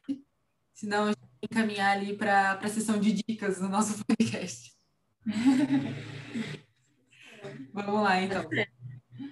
É, pedir para vocês trazerem sugestões de livro, filme que podem complementar uma conversa que a gente está tendo, ou que sejam só coisas legais e gostosas para a gente fazer agora durante a, o período em casa. Então fiquem à vontade também para falar cada uma. Duas, três, cinco, fiquem à vontade. Não tem. é, acho que de livro é um livro que a gente gosta bastante, a gente está até usando ele né, nessa live que a gente fez, né? A gente também a gente referenciou ele. É o Habitar, do Palasma, que é um livro que fala muito sobre é, essa sensação da casa, né? Sobre pertencimento, é, sobre você se sentir bem no espaço que você está, assim. É um livro bem gostosinho de ler, assim, ele é pequenininho, e ele é, é muito bom, assim, é, fala sobre objetos de memória. É... É, é bem interessante, assim, é bem gostoso de ler a linguagem dele. Ele é um arquiteto também, um arquiteto finlandês, e é muito gostoso, assim, vale a pena. Acho que também to todos os outros deles são bem legais, assim. Acho que as obras de, desse desse arquiteto. Todos os livros dele são bem legais. A gente está lendo um outro agora que é Os Olhos. Os Olhos da Pele. Os Olhos da Pele. Os Olhos da Pele. Também é bem legal. Então, acho que é uma linguagem fácil, assim, que acho que dá para todo mundo ler e ter uma outra dimensão de arquitetura e tudo mais. Muito bom. Às vezes a gente também se arrisca em alguns livros de negócios. a gente até falou é, outro dia no, nos nossos stories é, desse, é, assim, é muito bom, chama Criatividade S.A. Não sei se você já leu, Lívia. Ele está aqui na lista, eu tenho ele e ainda não li. Nossa, é muito bom, assim, indico para todo mundo, eu fico só falando desse livro, porque, assim, ele é, é de negócios, mas é do, do criador da Pixar, né? Então, ele também vai falando dos, dos filmes né, no meio do livro e explicando algumas coisas da dinâmica deles do dia a dia da empresa. Então, é, assim, fez a gente questionar várias coisas assim do nosso na, dentro da empresa mesmo, assim, de método nosso. E acho que até para quem não tem empresa é um livro legal para você pensar no seu dia a dia e de, de coisas que você pode explorar, como ampliar o olhar, assim, bem legal. É, e mais de arquitetura mesmo, assim, né, que a gente, enfim, também lê e admira muito o trabalho são os livros, enfim, do, do Sérgio Ferro, e é um que a gente pode indicar é Arquitetura e Trabalho Livre, né? Que aí fala bastante mais de sociedade, de como o trabalho é, dos profissionais, de prestadores de serviço também influenciam no trabalho da arquitetura, né? Ele tem esse trabalho bem, bem junto com o canteiro de obra, então é bem legal é, o trabalho dele. Eu acho que a gente também agora está muito voltado em livros de arquitetura e, e agora mais de pedagogia também a gente pegou um pouco para ler. ler. Tá com isso na cabeça. É, mas acho que esses livros são bons. E acho que de série é, tem assim de arquitetura mesmo que a gente gosta, é, casas brasileiras. Eu acho que tem outros é, que colocam a arquitetura muito megalomaníaca que a gente é um pouco tem um pouco um pé atrás assim porque aí as pessoas se afastam mais da arquitetura né eu Acho acabei que... de pensar nisso porque é. Netflix está recheado ultimamente de coisa de reforma de série de reforma reality show que coloca tipo começou com Irmãos da Obra né que eu acho que é o mais conhecido mas tem, sei lá, 500, tem muito conteúdo, não consegui nem acompanhar, e é sempre umas casas muito fora da nossa realidade, né? Um padrão de vida muito alto. E vamos derrubar tudo, colocar uma ilha no meio da cozinha, porque é isso que tá certo. É, e muitos desses, mesmo irmãos à obra, né? Não que o trabalho não seja legal, é legal, mas como não é nenhum país, não é nem o Brasil, né? Então Sim. a gente não tem aquele mesma estrutura de, é, de casa, né? As, as, casas são muito de drywall, então é, também é mais tranquilo quebrar e mudar Sim. tudo. É, os materiais são diferentes, tipo, enfim, é tudo diferente que não não vai conversar muito com a nossa realidade, né? Esse mesmo esse caso dos brasileiros, eu acho que já sai da realidade, mas tipo já é uma coisa um pouco mais próxima, né? E também acho que é legal conhecer outros arquitetos brasileiros que, enfim, tem trabalhos legais por aqui tem também. na, na Netflix essa? Tem na Netflix. Tem na Netflix? Menina, não sei. Ah, depois eu procuro e coloco na descrição, tranquilo. Sempre. Eu sei que passa na GNT, mas não sei. Entendi. Ah, é. não, depois eu dou uma olhada onde que tem disponível pro pessoal e eu coloco na, na descrição sem problema. E, ah. e eu tava tentando lembrar, mas eu vi uma da Netflix que não era no sentido reality show. Eu não lembro se chama design, se chama. Ah, não lembro. Depois eu vou ter que pesquisar também para colocar mas que vem mais no conceito da arquitetura e pega umas casas super diferentes no meio do nada, mostra todo o conceito mesmo da reforma para ou construção daquela casa e vai falando da, da própria criatividade para construir aquilo. A abordagem é muito diferente do, dos reality shows. É, eu me intrometi aqui, estou fazendo eu uma dica, mas eu vou colocar também na, na descrição o nome é. certinho. Eu sei qual que é esse, é bom mesmo. Eu lembro que eles fizeram uma é, eu vi um episódio, eu acho. É, acho que é uma dica legal mesmo. Eu também não lembro o nome agora. É, eu, eu acho que tem, enfim, acho que em série sempre dá pra gente ver arquitetura, né? Tem um que a gente acha legal, é Coisa Mais Linda, que é brasileiro, e mostra muito da arquitetura dos anos 60, por aí, que a gente acha bem interessante, que tá voltando bastante agora, né, e tudo mais. Então dá para olhar bastante coisa, assim. É, não precisa ser específico, né, sobre arquitetura para a gente observar a, a construção da época. Né? Sim. É, e acho que de dica, assim, para o dia a dia, eu acho que é, é, a nossa dica principal é, é isso, não fique é, incomodado com as coisas da sua casa, assim, tudo que você puder mexer, mesmo que seja, é, tem, se, você pode se planejar financeiramente para tentar fazer coisas pequenas mesmo, às vezes uma coisa vai transformar completamente sua relação com a casa, acho que isso é uma coisa importante, às vezes também, é, ah, agora que tá todo mundo em casa, fazer exercício físico é importante, então afastar os móveis, pensar em móveis, em como encaixar os móveis melhor na casa para liberar mais espaço de circulação e para fazer exercício físico, enfim, tem a arquitetura tem um milhão de coisas para você pensar, mas ela está aí para atender o que as nossas necessidades, né? Então, a gente fala muito disso. E também não tem regra de decoração. Tem muito arquiteto falando de certo e errado na arquitetura, mas a gente, nossa, a gente abomina isso. Não tem certo e errado. Tem o que você gosta, o que funciona para você, para sua casa, para sua família. E é só isso que você deve levar em consideração, com segurança, né? Com que cabe no seu orçamento, mas é, isso é o, é o principal. Legal, meninas. Onde que a gente encontra vocês nas redes sociais? A gente está no Instagram, casulo.arquitetura. Também tem o nosso site, Casulo Arquitetura e Urbanismo. A gente está no Pinterest também, a gente tem várias pastinhas de dicas lá, que é Casulo Arquitetura e Urbanismo também. E acho que é isso. Adorei conversar com vocês. Obrigada por terem topado participar aqui do projetinho do podcast.